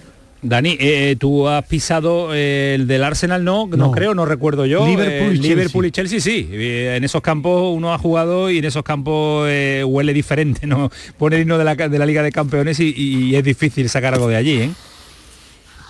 Hombre, es muy complicado. El, ritmo que, que tienen los equipos ingleses, pues la velocidad es, muy complicado, muy complicado. Y más con un equipo eh, como, como el Arsenal, que ya lo demostró aquí, que sí que es verdad que en la primera parte pues casi le compitió hasta el final que de la primera que le metió el gol el Arsenal, pero pero cuando robaba y salía tenía mucha mucha verticalidad. El Sevilla está claro que no le vale tampoco ni un empate, tiene que sacar algo, una victoria para seguir optando a clasificarse para la Champions y, y yo lo veo muy complicado. Que, que, que pueda hacer cosas, está claro, porque el Sevilla tiene, tiene buen equipo, pero, pero lo que hemos visto últimamente pues no te da para, para ser muy, muy, muy, muy positivo, la verdad. Esperemos que mañana veamos a un Sevilla diferente, a un Sevilla que se agarre a lo que hizo con el Arsenal el partido de, de ida, lo que hizo con el eh, con el Real Madrid, pero eh, a priori parece que, que Sí, no es le da, complicado. Eh, a, a- a mí me gustaría saber si, si ellos, si Oli, Salva o, o Dani, han visto algo Diferente. positivo, algo a lo que agarrarse en, en el nuevo Sevilla de Diego Alonso. Si, si han descubierto algo que a lo mejor nosotros no hemos, No hemos visto, visto. y que desde un punto, un punto de vista de un eh, jugador, de un, de un entrenador, igual sí han visto algo de, oye, pues mira, este, este es un buen camino a seguir. Yo, yo sigo opinando como el martes pasado. Creo que Diego Alonso está aterrizado todavía, está situándose, digamos. Está, está todavía eh, eh, en el conocimiento de la plantilla y, y las semanas y los partidos pasan. Y yo creo que la imagen de Vigo todavía fue peor que la de, que la de Carranza. Yo creo todavía en las decisiones que está tomando, sobre todo lo que decís de Nesiri por Mariano, en, en- en- en- de- determinadas decisiones a mí me está sorprendiendo bastante en- en lo negativo porque creo que todavía se está situando. Pero Salva, en este, en este, en este fútbol tan rápido, eh, los entrenadores hoy día no os, no os da tiempo ni, ni adaptaros. Hay que ganar No, al, no. si- al día siguiente de llegar. Es que no, no queda otra, ¿eh? Por eso es importantísimo, primero, saber, saber la competición, dónde estás y saber la plantilla y Claro. tener conocimiento, ¿no? Que yo no digo que, que Diego no, no- no la tenga, todo lo contrario, pero bueno, estaba eh, inmerso en otra, eh, en otra liga. Y es lo que tú dices, aquí no te da tiempo, como decía Oli, a que todavía está aterrizando, ¿no? Aquí el avión tiene que posarse en vez de hacia adelante como los Harriers, directamente en vertical, y, arrancar porque verdad porque eh, desde que llegó Diego pues me preguntáis que si vemos algo diferente. Yo particularmente no veo nada que me haya llama- llamado la atención con respecto a, a Mendilibar. Mendilibar pues igual tuvo partidos mejores tuvo la primera parte del Rayo también que el equipo no, no daba tono pero la segunda yo creo que mereció perder. Eh, ganó la, la Europa League. En fin que no sé, vuelvo a repetir que para mí fue precipitado y a día de Pues hoy, sí. con todos los esfuerzos que estará haciendo Diego, con toda la ilusión, con todas las, las- las noches sin dormir, digamos, que se pegará, pero no arranca. Y el Se- Sevilla, como dice también Ismael, yo creo que es más de, de, bueno, de que a lo mejor pensamos que hay más de lo que hay sobre todo para Europa. Sí, pero eh, o gana o gana. Es que no le queda, no le queda otra al, Claro, al- al no le Sevilla, queda. a los entrenadores. ¿eh? Es que no es ni paciencia ni proyecto. O ganas o ganas o ya sabemos lo que dura los entrenadores en los banquillos. Para cambiar y volver a la competición, nuestra competición de casa, la doméstica. Eh, Dani, eh, árbitros. Uf, vaya, vaya, vaya, vaya dos jornadas que llevan los colegiados. ¿eh? Vaya lío. La verdad, la verdad es que sí. Yo viendo la- las dos jugadas, mira, la del, la, de- la del Sevilla, pues, pues, pues no sé cómo va, cómo va a mirarla, porque vamos, no te hablo como ético ni nada, pero sí, sí, porque, porque, porque claro, eh, ves que ves que lo agarra. Que, que le, que le da abajo y no sé, si hay contacto, eh, no, no, no entiendo cómo, cómo va y, y lo cambia y después el, el, el penalti de, de- de- del Valencia, pues, pues, pues, pues igual, la verdad que, que- le da con la mano un poco y se tira al suelo. Para mí es que para alguien que haya jugado y está Oli y, y Salva, hay millones de, de- encontronazos en, en el área y, y no son penaltis, la verdad. Pero, pero bueno, la verdad que me, que me sorprende porque dijeron que no iban a pitar penaltitos como le llaman, Y pero, sigue, sigue, pero el del otro día fue, para mí Eh, fue cla- eh, el más claro error fue el, de- el de- el del Valencia. El juguetito del bar acaba, con el, acaba con el fútbol. Acaba con el fútbol porque están. eh, eh, lo del árbitro es que el penalti de, de Navas me recuerda también. lo- es, es la acción real de juego. Le comentaba yo a Ismael el día del. Si recordáis el penalti de hace una semana de Diao con Osasuna. Que claro, yendo a la, cámara, pues ves un leve contacto, pero no, nunca puedes apreciar la intensidad de la acción real del juego. Y la acción real del juego la, ve el árbitro en directo. Entonces, antes nos quedamos con que era un- a lo mejor un error humano, pero ahora es el error humano sumado a la máquina, o sea, con la máquina. Entonces ya dices, bueno, era pa- pa- pa- para quitar las injusticias. Que se lo digan al Celta de Vigo, si VAR está siendo ha llegado para ser injusto. Es que, es que es algo alucinante lo de lo del análisis de las jugadas en cámara lenta, el leve contacto. No, no. Hay, que dejar la autoridad del árbitro como era antes. Eh, el árbitro ve un penalti claro y el de arriba no tiene por qué verlo de otra manera, si no es una cosa muy, muy flagrante. Y además Alba tiene que estar para ayudar, no para, dec- para, llevarle la contraria o para que no vaya ni tan siquiera a verlo. Es que yo muchas muchas cosas de esto de eh, no es que está bajo el protocolo, el protocolo dice que esa interpretación no va a verlo. Pues entonces ¿para qué está? No, hay muchas dudas. Yo creo que incluso hablando con, con jugadores profesionales eh, es que cada vez está, está cayendo peor el tema, el tema de- del VAR. Para mí, bueno, lo, lo- lo del penalti que pitaron en, en Vigo fue, vamos, para mí una aberración, pero si encima... ¿Te pareció penalti? ¿Te pareció penalti? no entien- en ninguna de las maneras. Ninguno, ¿no? es penalti el, Es que- lo de Nava, que- ¿no? El agarrón entre, entre los dos, es un agarrón mutuo. No, ¿no? no, no, perdona, perdona. El, el- el de Navas sí, el de Navas sí. Yo creo que ahí hubo un agarrón, eh, pero el otro que fue el del Valencia, el del Valencia. Sí, el del Granada, ¿no? El, del del Granada, Valencia eso fue, brutal, eso fue brutal. Buah, eso el de Valencia es de risa, es de risa el de Eh, Valencia. Eso, eso. Entonces, ¿qué pasa? Que, es que eh, los criterios, no hay unanimidad en, en las intensidades, eh, ves un árbitro que te deja pasar acciones eh, fuertes y duras y otro que simplemente con el roce te pita, mm, da la sensación de que hay dos corrientes, venga, yo voy a tirar para allá y yo voy a tirar para el otro lado. Y mm, no sé, todas las semanas se está hablando mucho de, los árbitros y yo creo que, fíjate, desde que está el VAR, yo creo que eso está, está empeorando todo, todo el tema arbitral. ¿Veis bien que se, los audios como parece que van... Nada, nada, nada. Eso, eso es espectáculo todo. Nada, no, va- no me- no me- no me- no me vale ¿No te nada. vale? eso ¿No es te todo- vale? No, nada, nada, no me vale de nada. Como no me vale el otro día eh, la explicación ayer de- del árbitro a, a Bordalás y a Sergio, porque sí, que está muy bien esa explicación, ¿eh? por supuesto que está bien esa pedagogía, pero entonces hay que hacerlo en, to- en todas las decisiones. Yo cuando vaya al bar, claro. quiero que lo hagan en cada, o sea, con todos los entrenadores de primera, cada vez que hay una jugada de bar, porque ¿por qué ayer sí y en otro partido no?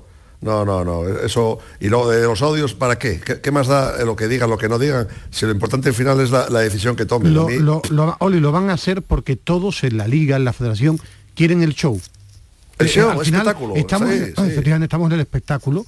Quieren un fútbol de espectáculo, igual que eh, yo lo decía ayer, es que se están cargando el fútbol. Yo quiero el bar, pero a mí me han engañado. Me dijeron que el bar era para momentos puntuales y ahora pitan El- dos el uso- árbitros. El uso es lo que no se está dando. Claro, pero por eso, porque pitan dos árbitros, pita el del césped y el del bar.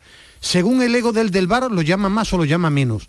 Eh, según la personalidad del del césped, se deja arras- arrastrar más o menos. Yo ya no sé para qué están los jueces de línea. Los cuartos árbitros están solos para pelearse con los árbitros. Entonces, a mí me han cambiado este juego. Yo me creo y no ¿Y hay ni que en persecuciones. el bar árbitros en activo? ¿Es necesario que esté en el bar? Salva, Salva, mira, hablando de árbitros en el bar, del Cerro Grande eh, fue más protagonista que el árbitro en Carranza, fue más protagonista que el árbitro en el Betis Osasuna, en el penalti de Diao, y fue más protagonista en Vigo, en el Celta Sevilla, que el propio árbitro del Cerro Grande. Claro, Oli, es que el que es protagonista le da, el- le- tenga la gusta. herramienta, tenga la herramienta que tenga, quiere ser el protagonista, a través del monitor, teniendo un pito, de- teniendo la, la- la- bandera de asistente, si es que le da si igual. el árbitro de abajo no tiene mucha personalidad. Claro, claro, se lo come, se lo come el árbitro de bar. Es, es difícil, yo veo muy difícil lo de los árbitros, muy difícil por mucha personalidad, Alejandro, es que como te pongan 20 repeticiones, duda. Claro que Y- duda. y- y Es imagen que, parada, y imagen parada. y- imagen parada al final es lo que he hablado algunas veces con Oli, es que el Y fútbol luego hay otra cosa. es muy difícil. Isma, luego hay otra cosa, que sin bar el árbitro pitaba, ¿vale? Y, y- y el jugador lo tenía que aceptar. Ahora, con bar el árbitro pita y lo primero que le dice el jugador, como es lógico, está el bar, vete a ver el bar, vete a ver el bar. O sea que esa es o- o- Y- otra, o- otro y- motivo y- por el cual hay un poco ahí de... de- yo, yo de todas maneras sigo insistiendo en que me parece muy buen vuestro romanticismo sobre No, no, yo sobre- quiero VAR. no Yo me quiero parece fantástico el romanticismo de Ismael y de, y de Oli pero pero que no nos acordamos ya ¿eh? No, no, de que yo las, quiero de el las VAR. cagadas Sí, arbitrales pero si y de yo- los errores si yo de los árbitros Alejandro, y de los pero- títulos que se han ganado por errores y se han títulos y perdido. partidos pero que y yo quiero competiciones europeas Pero yo quiero el bar, pero quiero un bar no tan protagonista. Pero que la. Alejandro, que la siga viendo, que, que- que al Celta, tres injusticias que lleva seguidas, lo puede mandar a segunda. Sí, sigue, O sea, sigue habiendo Oli, ¿qué- pero ¿dónde- menos. ¿Dónde está la justicia con el Celta? Vale, estoy de acuerdo contigo, Oli, pero menos. Hay menos errores, hay menos Bueno, errores porque se, Sí, porque se corrigen claro, sí. más. Yo creo que lo que no, no se está claro es en, en el uso, en las acciones, en el que eh, un penalti si vas al bar a, a chequearlo, otro penalti directamente eh, ni vas y luego, joder, pues que eh, yo pienso que contra el partido del Valencia-Granada, eh, el VAR le tenía que haber dicho al árbitro, venga usted aquí y mire el Claro, penaltito que acaba que usted sea. ¿Por qué? Porque es la pena máxima del fútbol. Cuando tú pi- pitas un penalti, ya tiene que ser. Totalmente es como cuando dice el árbitro, ¿no? El, el jugador, no, es que esta faltita, si es fuera del área, la pitas. Pues claro que la pito, pero dentro del área tiene que ser todo mucho más eh, intenso para pitar la pena máxima en el fútbol, que es un penalti. Eh, por ejemplo, yo sí le daba autoridad al VAR para que no hubiera tanto engaño. Es que yo creo que el futbolista actual quiere engañar mucho más, siente que cualquier contacto se tira porque va a verlo al VAR y hay, siempre hay contacto. Entre eh, está Salva, Dani Oli que han jugado central y jugador Antes se siempre. tiraban sin contacto, No, no, Ismael. pero escúchame. Sin que, contacto mira, hay- tiraban hay- los para mí hay un gran problema que no se quiere atajar, que son los pisotones. Estos tres señores han jugado al fútbol. Siempre te van a pisar. Es muy complicado. Fútbol- siempre. pero, es que ahora te enseñan amarilla por cada pisotón y el jugador se tira siete vueltas. Dani, tú que estuviste en el partido del Betis, eh, en directo fue muy difícil de ver, prácticamente imposible. No, pero pero es imposible, está claro, y, y se ve y parece que el que llega tarde es el, el- el futbolista del, del Mallorca, Mallorca. pero solo pero solo con la pero solo con la reacción que tiene el futbolista y, y después de que yo que, que en el banquillo pues pues ya se ve todo las imágenes porque le llegan le llegan rápido.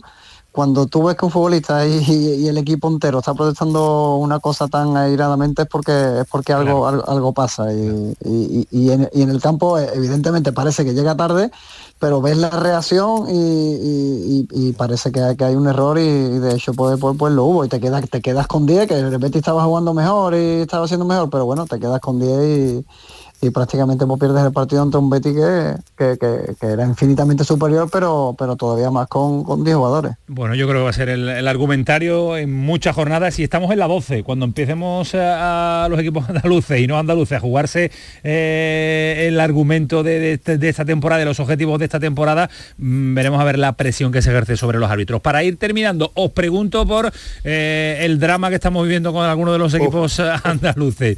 Eh, el, el Cádiz, por ejemplo, Madre Oli, ¿qué, te- qué Cádiz. sensación te deja? Estoy muy preocupado, ¿Estás muy preocupado? preocupado, muy preocupado. Lo de ayer me dejó muy tocado. Llevo, llevo un día dándole vueltas a, a- a la desconexión total de la Nueve partidos parte. lleva sin ganar, ¿eh? No, no, está, está mal. El equipo no tiene nada que ver con el del principio de temporada, más allá de, de que hizo una buena primera parte, pero ha perdido eh, el- la, sensación de equipo incómodo, sólido, de, de bloque que tenía a principio de temporada, con la baja de, de los dos centrales, sobre todo con Fali y Luis Hernández, y de San Emeterio, que eran los que le daban el colmillo y el carácter al equipo y, y el contagio defensivo de tensión.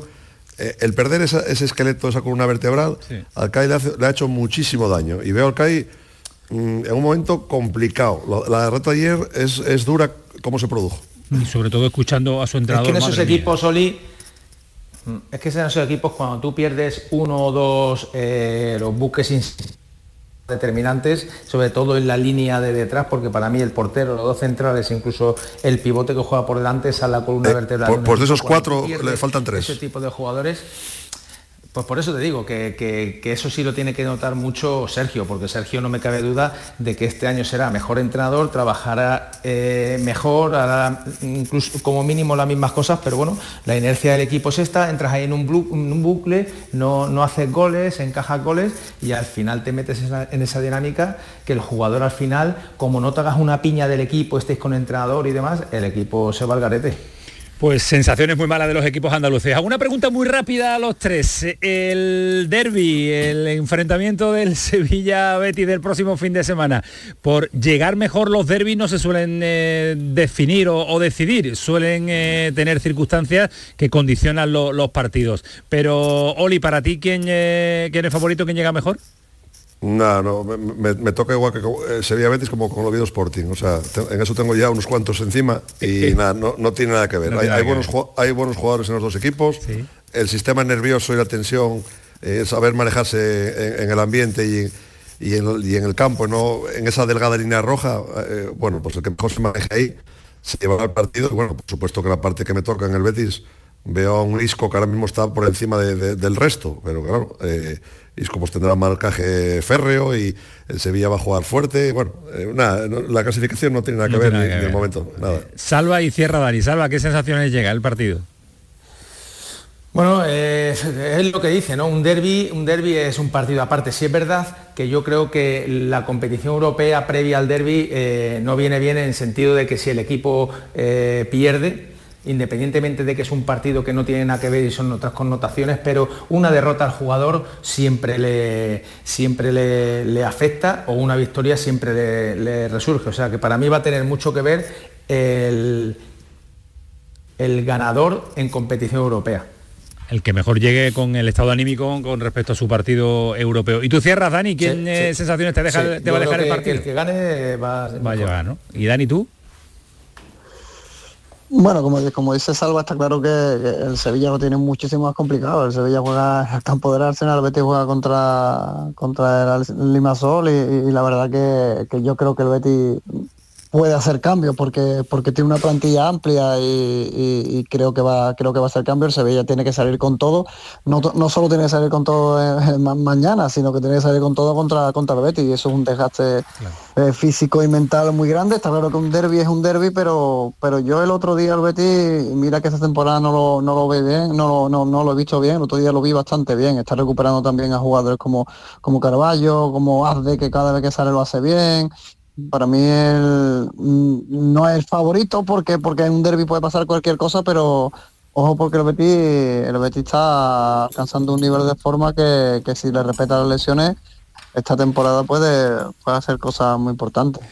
Bueno, pues eso será el domingo. Llegamos al final de nuestro tiempo de Killers y el próximo martes lo analizaremos, pero en profundidad. Y tanto, y tanto que estará por llegar dentro de una semanita. Así que prepárense. Un abrazo fuerte, Oli, cuídate mucho. Un abrazo. Hasta luego, adiós, Salva. Adiós, Salva. Adiós, Dani. Un abrazo. Hasta luego. Adiós, Salva, ¿eh? Que se nos ha ido. Que se nos ha ido, ¿eh? levantado casa y se ha ido. Así que, dale, Manu Japón, tú mandas. El pelotazo de Canal Sur Radio.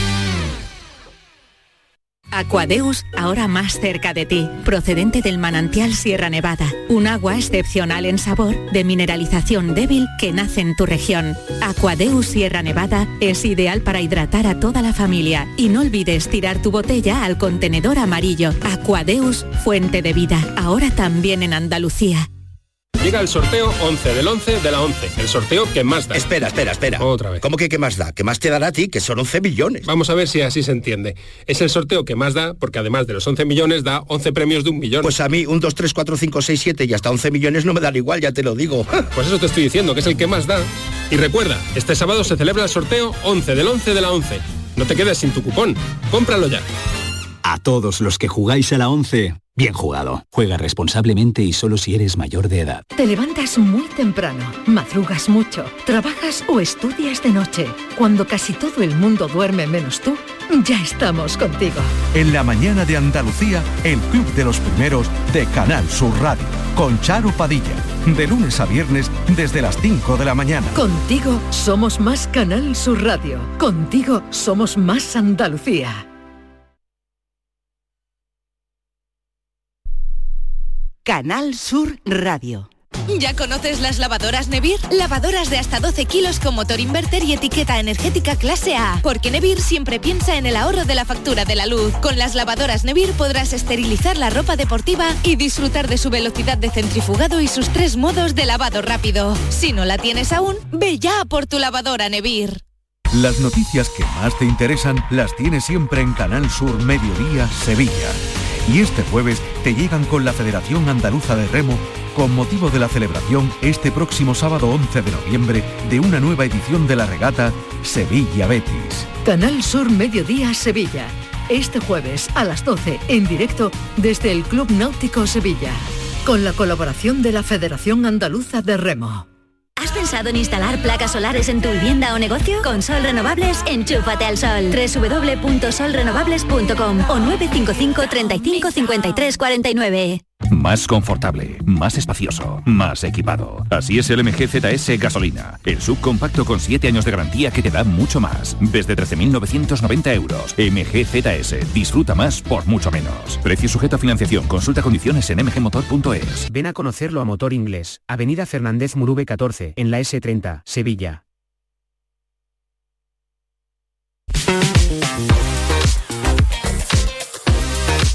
Pelotazo de Canal Sur Radio.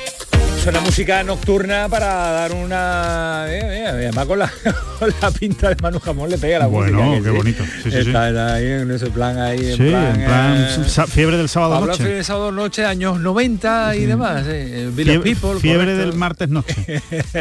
Los de Comunas, que no eran buenos.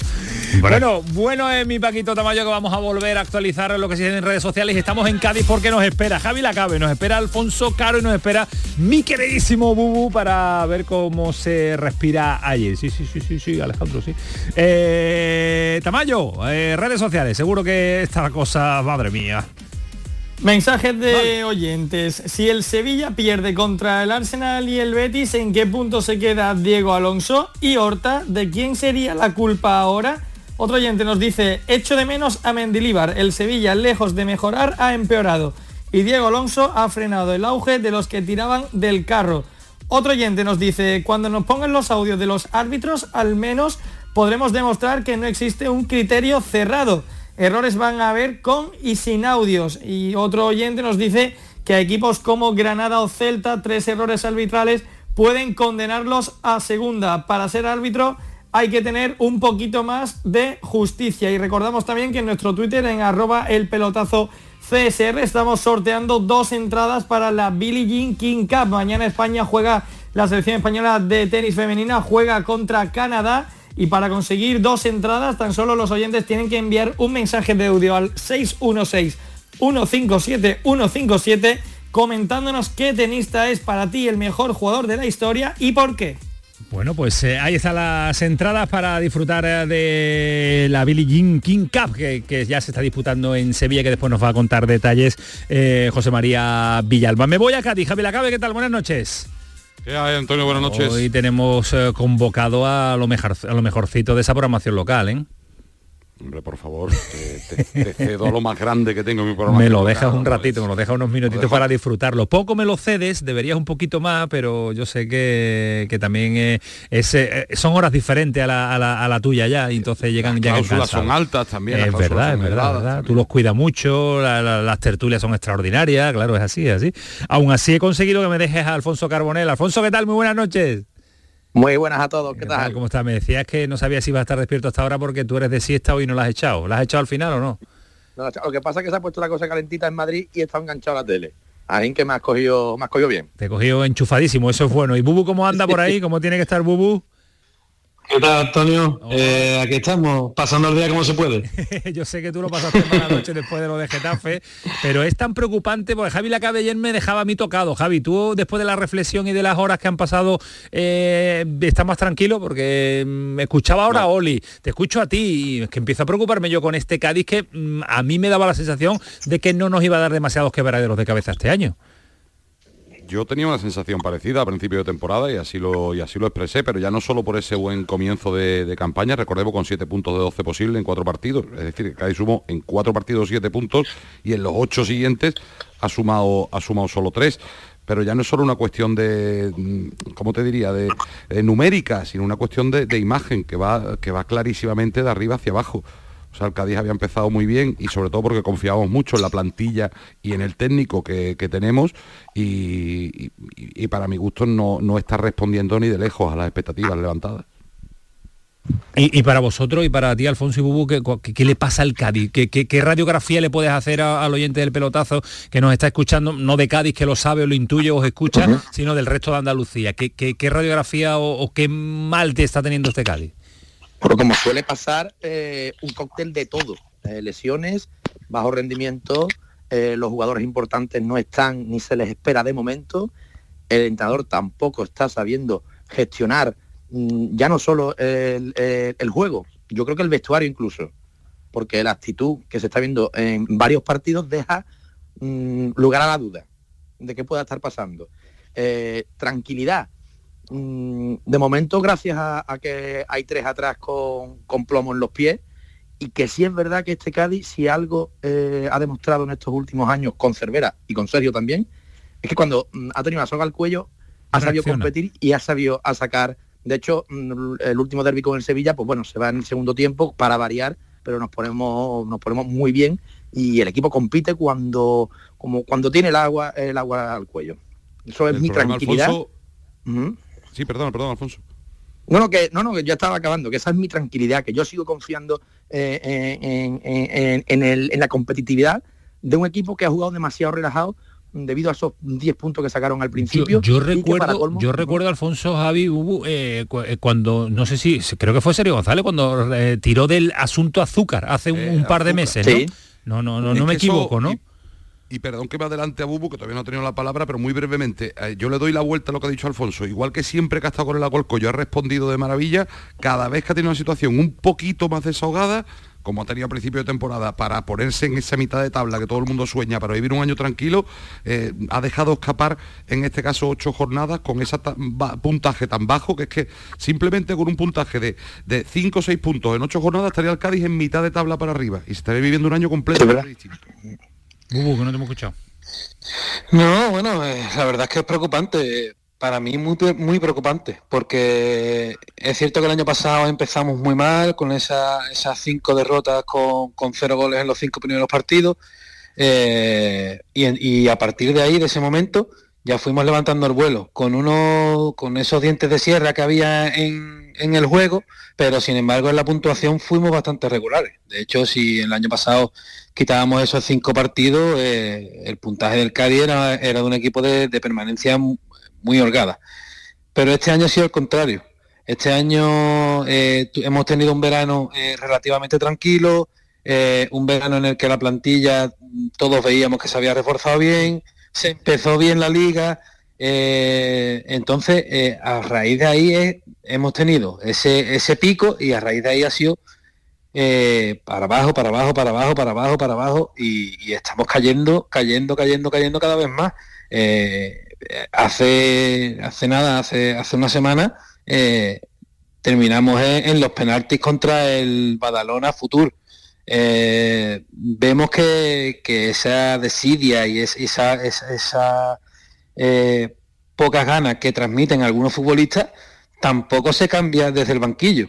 Y después también hay una cosa muy preocupante para mí, y es que Sergio, tanto en, el campo como en las ruedas de prensa, eh, está dejando mucho que desear. Ayer, yo no sé si, si Javi o Alfonso o tú de acuerdo, eh, yo creo que el cambio de cambiar a Darwin de banda, de meter a Ale, cuando Ale se ve que partido tras partido que no está, eh, después quitar a Chris y a Roger, yo creo que ayer en los cambios estuvo fatal en todos, eh, pero es que después en rueda de prensa para mí es lo más preocupante, Antonio, porque en rueda de prensa eh, no puede salir y decir que está muy cabreado porque la única manera que tenía el, el Getafe de adelantarse era en, en un balón parado. Es que el problema no es que el Getafe se adelante en un balón parado, el problema es que tú no has llegado a la portería del Getafe. No, no, no Pues si tiró, tú no llegas tiró, no tiró en toda la es que segunda no tiró. parte, es que no tiró ayer. Entonces- pero, pero, pero entonces, pregunto, sí. eh, lo ha planteado Bubu, ¿se, eh, ¿se empieza a mirar a Sergio González, Javi, Alfonso Bubu? ¿Se empieza a mirar?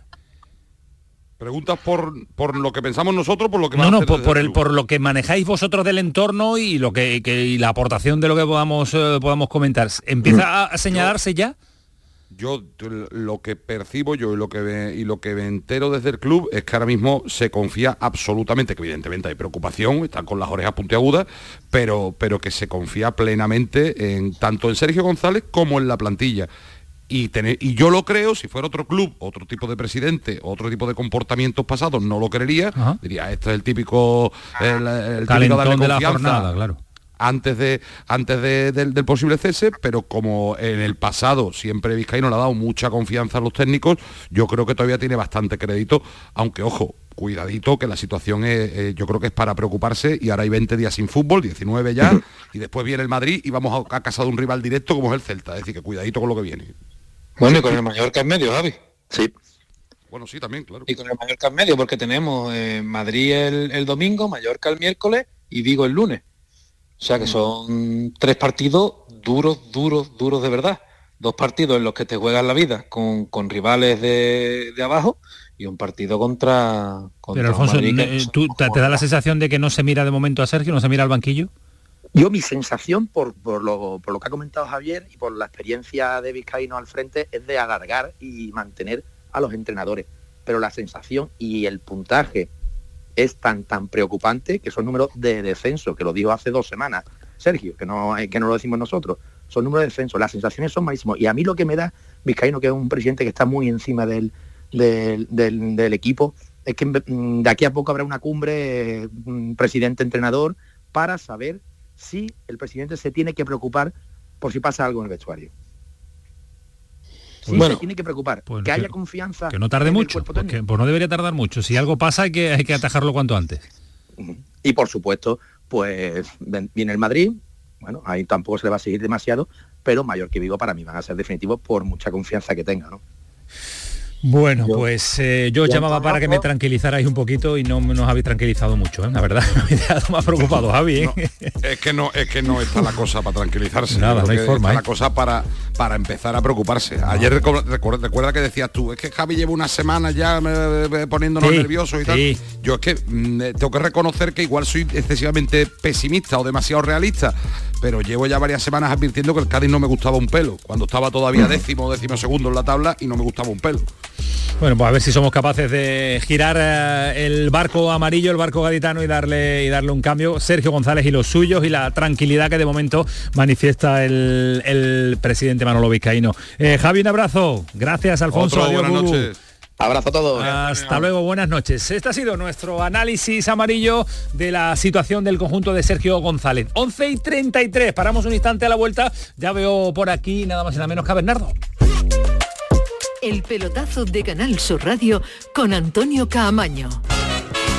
La noche está llena de sorpresas, de gente brillante, de momentos inigualables, de espacios y ambientes fantásticos. Hola a todo el mundo, ¿qué tal? La noche de Canal Sur Radio con Rafa Cremades. De lunes a jueves, pasada la medianoche. Noche de risas y miedo, noche de viajes y aventuras sin movernos del club porque somos tus amigos y puedes contar con nosotros. Contigo somos más Canal Sur Radio. Contigo somos más Andalucía.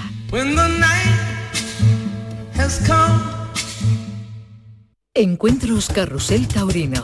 El jueves 9 de noviembre, Canal Sur te invita a conocer los pilares de la tauromaquia a través de la charla con José Antonio y Tomás Campuzano. Modera el presentador del programa Carrusel Taurino de Canal Sur Radio, Juan Ramón Romero. Desde las 8 de la noche en el Teatro Fundación Cajasol. Entrada libre hasta completar aforo. Encuentros Carrusel Taurino, con el patrocinio de la Fundación Cajasol. El pelotazo de Canal Sur Radio, con Antonio Caamaño. Bueno, pues es jornada de martes, es una de mis es uno de mis días preferidos eh, porque recibir a Bernardo Ruiz después del espectáculo que nos ofreció la semana pasada con la Copa del Rey es volver a disfrutar de la competición modesta, es volver a disfrutar eh, de ese fútbol de verdad, eh, fuera de los flashes, fuera del glamour y fuera absolutamente de, de todo, porque yo creo que lo tiene, pero es que es Bernardo el que lo califica de otra de otra forma. No sé si justa o injusta, pero la primera federación va ganando quilates, la segunda también y la tercera también. Lo que pasa es que los andaluces andan eh, unos más que otros, pero tirando demasiada irregularidad. Bernardo, ¿qué tal? Buenas noches. ¿Qué tal, Camaño? Buenas noches. Verte es un auténtico placer. eh, El placer es mío. también y después de toda la hojana que te he dado en la presentación de esta sección tan extraordinaria y tan llamativa y tan requerida por los oyentes, vamos a la cruda realidad de la bolita, la pelotita rodando, ¿no? La pelotita rodando nos deja un fin de semana que si te pido un titular general para la primera federación, ¿cómo lo, cómo lo calificarías? General en todos los equipos. Que es Exhibi- difícil que son nueve. Exhibición coral de Málaga y Córdoba en un derby de categoría profesional y absoluta acuerdo contigo, pero bueno. y absoluta revelación de la antequera que es eh, el cupido eso de la sí categoría. Estoy más de acuerdo contigo. Pues Javi Medina ha comprado flechas, cual Cupido, y enamora con su fútbol y el de sus pupilos a, a quien osa y se atreve a presenciar un partido de la Antequera en directo, porque menuda exhibición, Vaya- absolutamente vaya ahí, ¿eh? fiable durante 90 minutos y además con, con nombres propios de jugadores nacidos desde el barro. Eh, Luis Mirredondo ganó todos dos goles, que se reivindicó en el Ciudad de Lucena y de ahí firmó por el Córdoba. Ale Marín, que brillaba en la división de honor senior con el Castilleja antes de firmar por el Córdoba y posteriormente emigró a la Antequera en su debut en la segunda federación. Y un nombre propio, Destiny, un extremo delantero, un chico de apenas 19 años, puro talento, envergadura, físico, destreza, menuda, eh, menudo animal.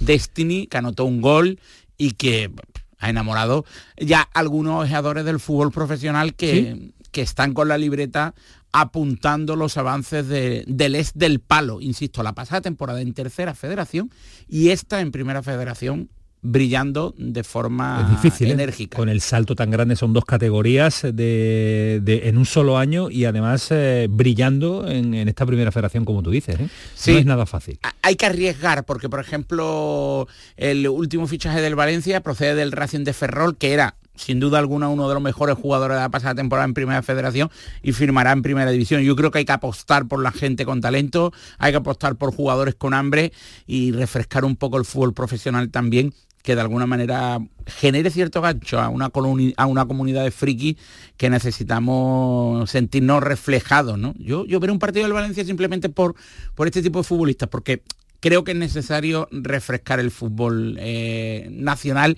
a nivel profesional. Y partidazo del, del Córdoba en la Rosaleda durante 86 minutos Creo que fue muy superior el Córdoba al Málaga, marcador injusto, es verdad que estuvo a punto, del 0-2 se pasó al 1-1. En una jugada mm, pésimamente defendida por el conjunto de Iván Áñez. Totalmente. Y con un paradón del guardameta del Málaga que, le, que es medio gol suyo, porque de parar el 0-2 al empate a uno en la misma jugada de un Córdoba que mereció mucho más que el Málaga, lo tenemos que decir. Queremos que gane los dos, queremos que asciendan los dos, queremos que asciendan los nueve, pero es imposible y hay que analizar el fútbol desde la, la objetividad. A mí me gustó mucho más el Córdoba, este Córdoba que lo veo más recuperado que principio de, de temporada. ¿Qué ha tocado su entrenador? ha, hormigonado el proyecto sobre todo con la cohesión entre líneas. El Córdoba es un equipo más equilibrado, más creíble, sobre todo en fase defensiva y comete menos errores. Yo de todas maneras no sería tan optimista, insisto, porque el objetivo del Córdoba debe ser la zona eh, alta de la tabla, sin presionar en exceso al grupo y si las individualidades, los chispazos como decimos, que, que es un futbolista descomunal, eh, si fluye el talento de casa, si aparece la seguridad de, de la peña en determinados partidos, el Córdoba será un rival con credenciales suficientes para confiar en su pelea hasta la última jornada por el playoff de ascenso. Eh, hablabas de la Antequera como el equipo revelación ya con, con clara diferencia. ¿Le puede dar para hacer algo más grande? ¿Le puede dar para un playoff o es un equipo que por presupuesto, por composición de plantilla, por, por poca experiencia en la categoría, eh, se puede caer en cualquier momento? El 1 de febrero te respondo, que es cuando ¿Por se cierra el mercado de fichaje eh, de diciembre en la ¿Tanto, categoría. tanto va a depender de lo que cómo se refuercen los, se los rivales? Sí, porque al final hay equipos con una capacidad económica diametralmente opuesta a la del antequera, dinamitan el mercado, recurren a la chequera, Murcia, Córdoba, Ibiza, creo que van a apostar por, por, por fichajes de, de envergadura, de impacto inmediato y van a condicionar eh, la segunda vuelta.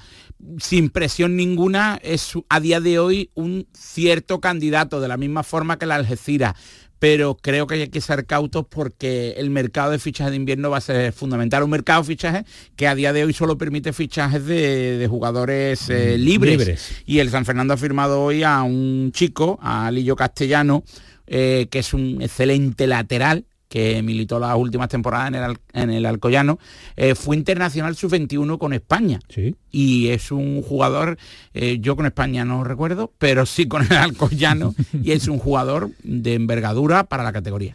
Eh, un San Fernando y un Recre en zona media, pero seguimos con... Aire para el Recre, después, para el Recre, después en una auténtica final racha. para Abel Segovia y, perdón, para Abel Segovia que debutaba en el saluqueño, me refería a, a Abel Gómez, eh, que visita la próxima semana eh, al Atlético de Madrid B, que será el próximo fin de semana un partido clave para las aspiraciones clasificatorias de- del decano que necesita engancharse a la zona de confort de la tabla clasificatoria. Y Abel Segovia, que debutó en el banquillo del Sanluqueño Con derrota. con derrota ante el Intercity, que por cierto está en, en causa de disolución absoluta. ¿Sí? Sí, eh, quiebra absoluta, se invirtió en bolsa y será pues eh, una situación similar a la del DUS Internacional de Madrid y yo creo que no competirá la próxima temporada. Madre mía, la situación de equipos que se hacen a golpe de talonario con mucho inversor con dinero, pero que cuando no le ve resultados Y rápidamente... con un apoyo social de mentira. Correcto. En claro. Alicante el, el- club es representativo, es el Hércules de Alicante, De toda la vida. milite la categoría en la que milite. Efectivamente, por mucho que queramos inventar o reinventar equipos y reinventar el, el fútbol. Eh, les va a costar a Linares y Sanluqueño salir de ahí. El Recreativo Granada tiene otra perspectiva totalmente diferente. La Proceso idea de formación. Claro, proceso de formación. Y nutrir Si al se- primer equipo si de se- sub-23. eh, si puede- sub-23, Cuidado, cuidado, que sub-23. hemos tratado el asunto y está el tema, el tema calentito. Que si sale de ahí, mejor. Que si nutre equipos a la, de jugadores a primera plantilla, también mejor. Pero centrándonos en Linares y Sanluqueño, eh, van a ser, eh, va a ser la pelea de toda la temporada, ¿no? La- el límite de la zona de descenso. Sí, Salvo fichajes extraordinarios en el mes de febrero, como tú dices. Son clubes con, con una dirección deportiva que, que rastrea el mercado, que, que controla los fichajes a bajo coste o, a- o- o sin coste alguno, pero evidentemente la calculadora condiciona la capacidad de respuesta en los momentos de crisis. Y el Linares Deportivo ha multiplicado el talento en la última temporada con Alberto González, pero no una fórmula mágica que se pueda repetir. Es decir, hay cierto desazón en Linares, eh, exigiendo fichajes, porque es cierto que el equipo necesita retoque en determinadas zonas del, del campo, pero evidentemente la situación económica del club condiciona y exigirle a Linares una respuesta convincente en materia económica es injusto, porque, porque la calculadora no funciona. Ahora vamos con nuestro protagonista y nos cuenta quién es y por qué es el elegido. Pero tú apostabas por Ibiza y Murcia. En Ibiza sí lo estás, sí estás acertando porque ha recuperado la, la regularidad, una regularidad tremenda de un auténtico equipazo, pero el Real Murcia le está costando. ¿eh? Pasa de las derrotas a la victoria como, como el que pasa como el que pasa a desayunar a cenar. Sí, pero está solo un punto del playoff de ascenso y al final es una situación que está eh, un poco con el síndrome de Raymond Pulidor, ¿no? De- del eterno segundo, pero afianzado en la zona alta de la tabla y el Castellón y el Ibiza como principales candidatos. A mí me decepcionó el Málaga en el partido contra el Córdoba. Pues yo, yo no esperaba una reacción del Córdoba eh, tan convincente ante un Málaga para mí con, con demasiadas dudas, sobre todo en, eh, en la zona de medio campo, que yo insistí que el Málaga necesita un pivote adaptable a central, un central adaptable a pivote, para controlar esos partidos de ida y vuelta que no benefician al, al equipo con, con talento, sino al equipo que necesita que el partido sea una auténtica locura, un frenesí absoluto y que esté condicionado un poco por la anarquía, ¿no? Y el Málaga necesita esa figura, de ese, de ese perfil que domine un poco los tiempos del partido. ¿Quién nos tienes hoy? ¿Qué sorpresa me das? A Redru, lateral izquierdo ¿Del Ceuta? del Ceuta, que la próxima semana va a vivir un partido trascendental ante el Córdoba. Redru es andaluz, concretamente sevillano, Sevillano. y uno de los nombres propios del Ceuta de José Juan Romero. Por favor, que me traigas a mí uno de mis Ceuta de mi alma. Hereda el testigo de Nacho González, central del, del Nasti de Tarragona, que ya habló en los micrófonos del pelotazo. Correcto. Iremos eh, intercalando durante la semana claro. protagonistas andaluces que están lejos de los confines de nuestra tierra. Bueno, no está tan lejos, que está en Ceuta, Sí, mejor tierra cierto. para irse. Un Siete, ocho sevillano. kilómetros a través del Aquí estrecho. al ladito, nada, nada. 17 kilómetros Una hora en ferry. 45 minutos en, el- en el ferry. Hace tiempo que no, va- que no vas a Ceuta, Bernardo. 17 kilómetros, perdón entonces por mi ignorancia, he dicho 17 8 o 9. kilómetros tiene el estrecho, claro. Mm, 17 kilómetros, a ver si estamos en lo que estamos. Eh, ¿Cómo le llamamos? Porque Redru es un nombre deportivo, ¿no? Redru, Redru. Sí, sí. Sí, a él le gusta Redru. Sí. Redru, ¿qué tal? Buenas noches. Hola, buenas Yo noches. es que ¿Qué cuando, tal? te- cuando tengo un futbolista que, que viste la camiseta del Ceuta no me gusta llamarlo por su por su nombre eh, futbolístico, sino sino por su nombre real, porque es que merece un respeto tremendo vestir esa camiseta y ese escudo, ¿eh? que lo sepas, ¿eh? Bueno, yo me he ganado el respeto con el, con el nombre de Redru, pero tú me puedes llamar como, como quieras. Carlos Redruello. Carlos Redruello Nimo, ¿no? Nimo, Nimo, Nimo. Mira cómo ya me había preparado. Esto sabes que te iba a dar una sorpresa y la plantilla del Ceuta me la sé yo de, de- de- de cabo a rabo.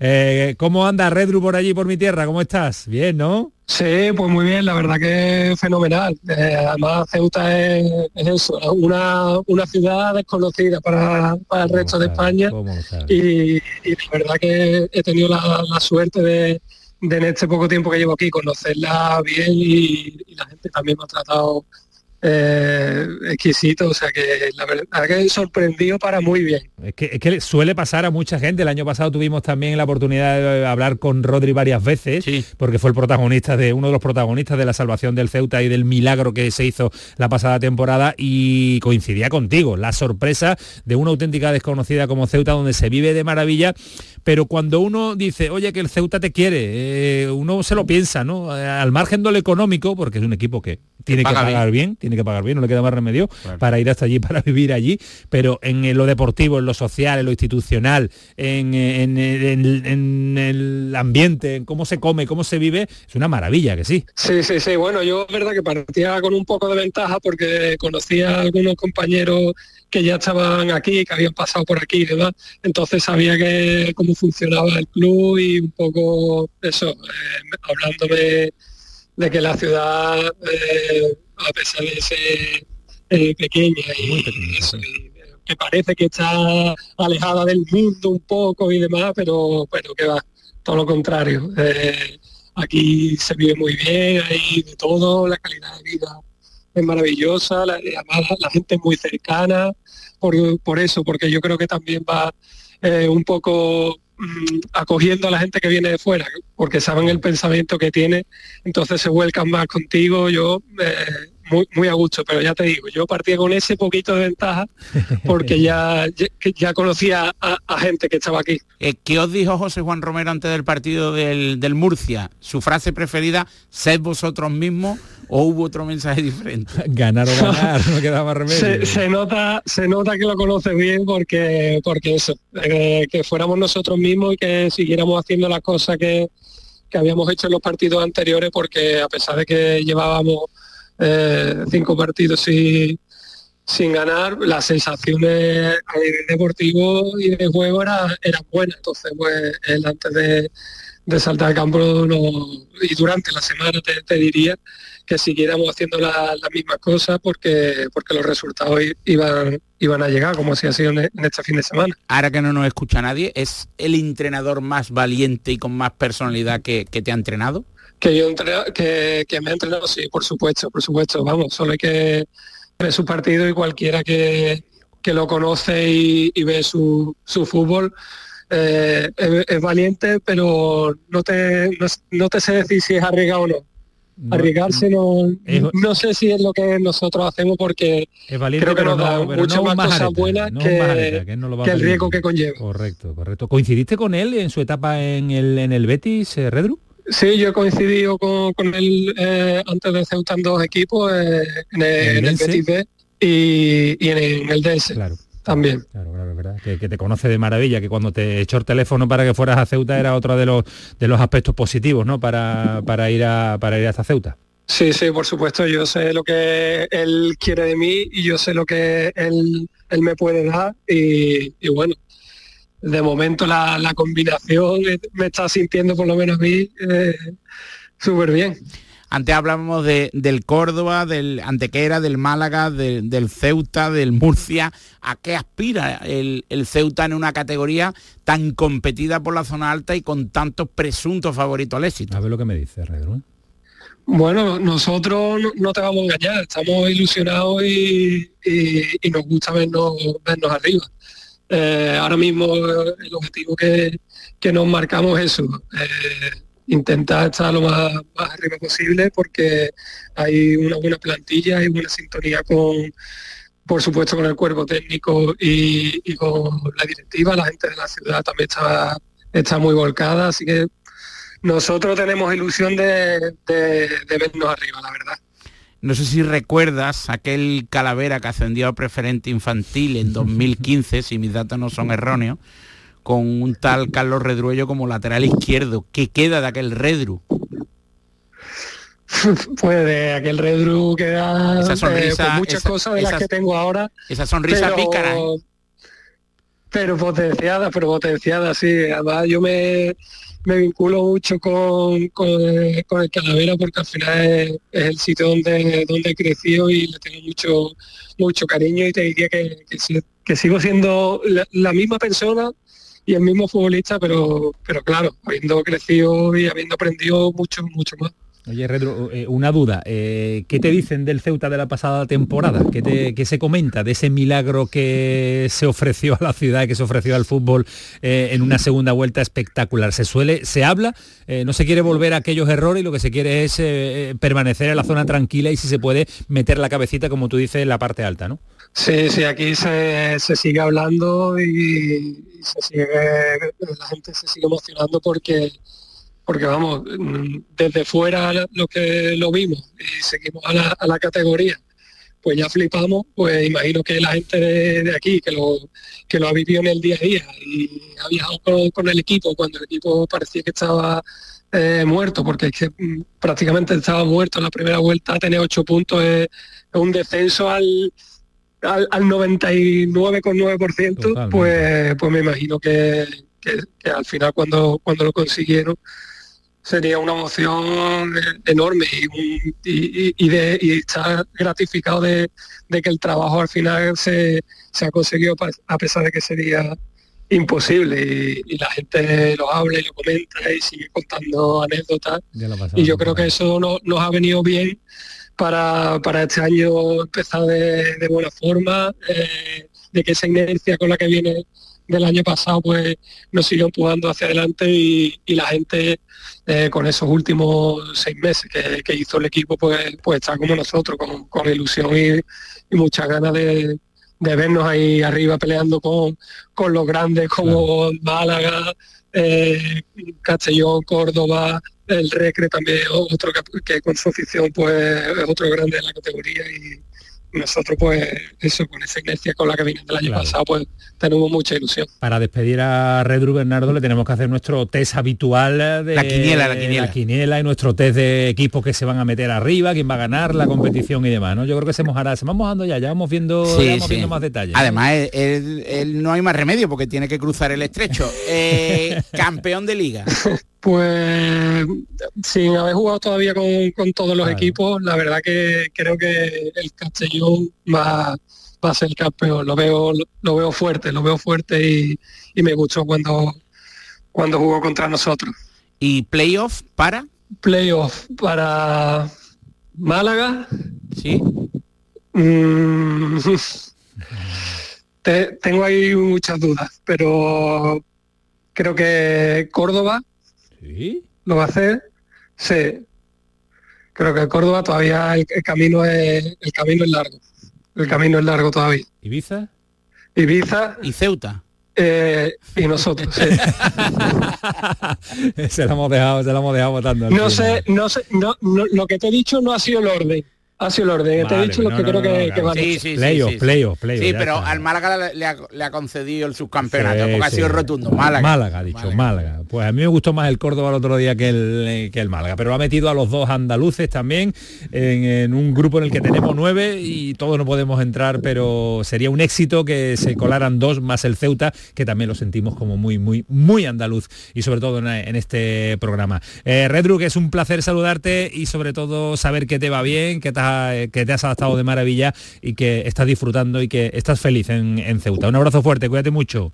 Muchas gracias a vosotros y, deciros que me hace ilusión esta, entrevista, conversación con vosotros, porque desde casa siempre os hemos escuchado y ahora pues os seguimos escuchando y, nada, nosotros también nos sentimos una parte de, vosotros de Andalucía porque también tenemos mucha gente mucha gente de allí. Así que muchas gracias. no, no, no, no te sientes Andalucía. Tú eres Andalucía y los andaluces. Yo sí, yo sí, pero me refiero a nosotros, eh, sí, el Ceuta. tenemos aquí muchos andaluces. Correcto. Y, eso, que contéis con nosotros para, para lo que para lo que Bueno, ya hablamos con José Juan, vamos a hablar con Redru, eh, siempre vamos a tener cada, cada cierto tiempo vamos a echarle el teléfono a un jugador del, del Ceuta y que siempre estamos muy pendientes y sobre todo yo, lo que hace, lo que hace mi Ceuta. Eh, un abrazo, cuídate mucho, gracias. Gracias a vosotros, un abrazo, hasta, luego, adiós. Eh, para ir terminando, que nos coge y nos pilla el tiempo, Bernardo, el detalle de segunda federación y el detalle de tercera federación, que no se nos puede olvidar nunca. Un apunte de primera federación para finalizar. la Unión Deportiva Melilla ha oficializado y el fichaje del lateral derecho es del Recreativo de Huelva, eh, Juanjo Mateos. Era agente libre y ha firmado por el equipo que dirige Juan Sabas y que dirige la dirección deportiva Dani Alejo. y en la segunda federación, eh, eh, un apunte, eh, el palo el otro día ofreció un partido sensacional, eh, tratará de firmar un delantero por la carestía de goles. Han activado ya el, radar en San Ignacio y pese al excelente rendimiento de Iván Breñe, buscan un, punta. Él es del Ceuta B, por cierto. Y en la tercera federación, el domingo se celebra la asamblea de socios del Jerez Deportivo Fútbol Club que condicionará el futuro inmediato de la entidad. Una asamblea que se antoja mm, concurrida en número de socios y además eh, muy muy relevante en cuanto a los temas a tratar. Bueno, pues eh, casi todo contado, porque es eh, prácticamente imposible en este ratito de radio eh, resumir la primera, la segunda, la tercera federación, pero poquito a poco vamos consiguiendo nuestro objetivo de darle la visibilidad que se merece este fútbol modesto y este gran fútbol que disfrutamos cada fin de semana. Vendrado que es un auténtico placer, el jueves prepárate una previa más cortita porque tenemos competición europea, ¿vale? Ya está preparado. un ¿Ya tienes el partido? ¿Tienes el partido elegido? Sí. Sí. Atlético de Madrid B, Recreativo de Huelva. ¡Wow! ¡Qué partidazo! ¿Cómo suena? ¿Cómo suena de bien? Eso será el próximo jueves. Ahora paramos un instante a la vuelta. Les contamos muchas más cosas aquí en el pelotazo. No se vayan. El pelotazo de Canal Sur Radio. La mañana de Andalucía con Jesús Vigorra te invita este viernes 10 de noviembre a disfrutar de uno de los manjares de nuestra mesa. Con la Feria del Jamón de Bellota 100% ibérico, denominación de origen protegida Los Pedroches, que se celebra en Villanueva de Córdoba. Una cita para visitar las diferentes empresas jamoneras que participan y degustar su exquisito jamón ibérico de bellota. La mañana de Andalucía con Jesús Vigorra. Este viernes 10 de noviembre, edición especial desde Villanueva de Córdoba. Con la colaboración del Ayuntamiento de Villanueva de Córdoba. Disfruta el mes de Black Friday con Social Energy. Llévate 200 euros en tu batería virtual con Quiroluz, con seguro todo riesgo incluido los dos primeros años y grandes descuentos con hasta 25 años de garantía en todas nuestras instalaciones de primeras marcas. Pide tu cita al 955 44 11 11 o socialenergy.es y aprovecha las subvenciones disponibles. La revolución solar es Social Energy. El pelotazo de Canal Sur Radio. A la sintonía que nos pone Manu Japón para despedirnos, para decir adiós, te genera esa ansiedad de contarlo todo muy rápido. Sí, pero es que rápido. además hay que tiempo. contarlo muy rápido. Bueno, da tiempo perfectamente. La lesión de Sabalí, que Sí. se ha lesionado en el entrenamiento, ha sufrido un esguince en el ligamento lateral interno de la rodilla derecha. En principio no tiene, bueno, en principio y en final no tiene absolutamente nada que ver con su lesión anterior, que era el abductor izquierdo, así que nada que ver. Nada con la anterior. Ahora bien, eh, sí es la misma rodilla que ya se operó del ligamento cruzado estando en el Girondín de Con lo cual eh, seguramente la recuperación le va a llevar un poco más tiempo. ¿Tiempo? Cuatro o cinco semanas. Cinco semanas. Yo creo que en cinco semanas volverá Sabalí. Hay que ver la mala suerte que tiene este jugador con lesiona. las lesiones. Uf, en fin, pues Sí. eh, mañana eh, eh, profundizaremos y veremos eh, la previa del partido del Betis también, pero le decimos adiós a Paquito Tamayo con un mensaje que tiene que elegir entre tantos y tantos que han llegado. Paco, 10 segunditos. Pues mira, un mensaje de un oyente del Cádiz que nos dice que el Cádiz no se puede permitir más tropiezos como el de Getafe. Cuando se pone todo de cara hay que sumar de tres en esta dura primera división. Un abrazo fuerte, cuídate mucho. Abrazo. Adiós, esto fue el pelotazo, sigue siendo Canal Sur Radio. Adiós, Manu.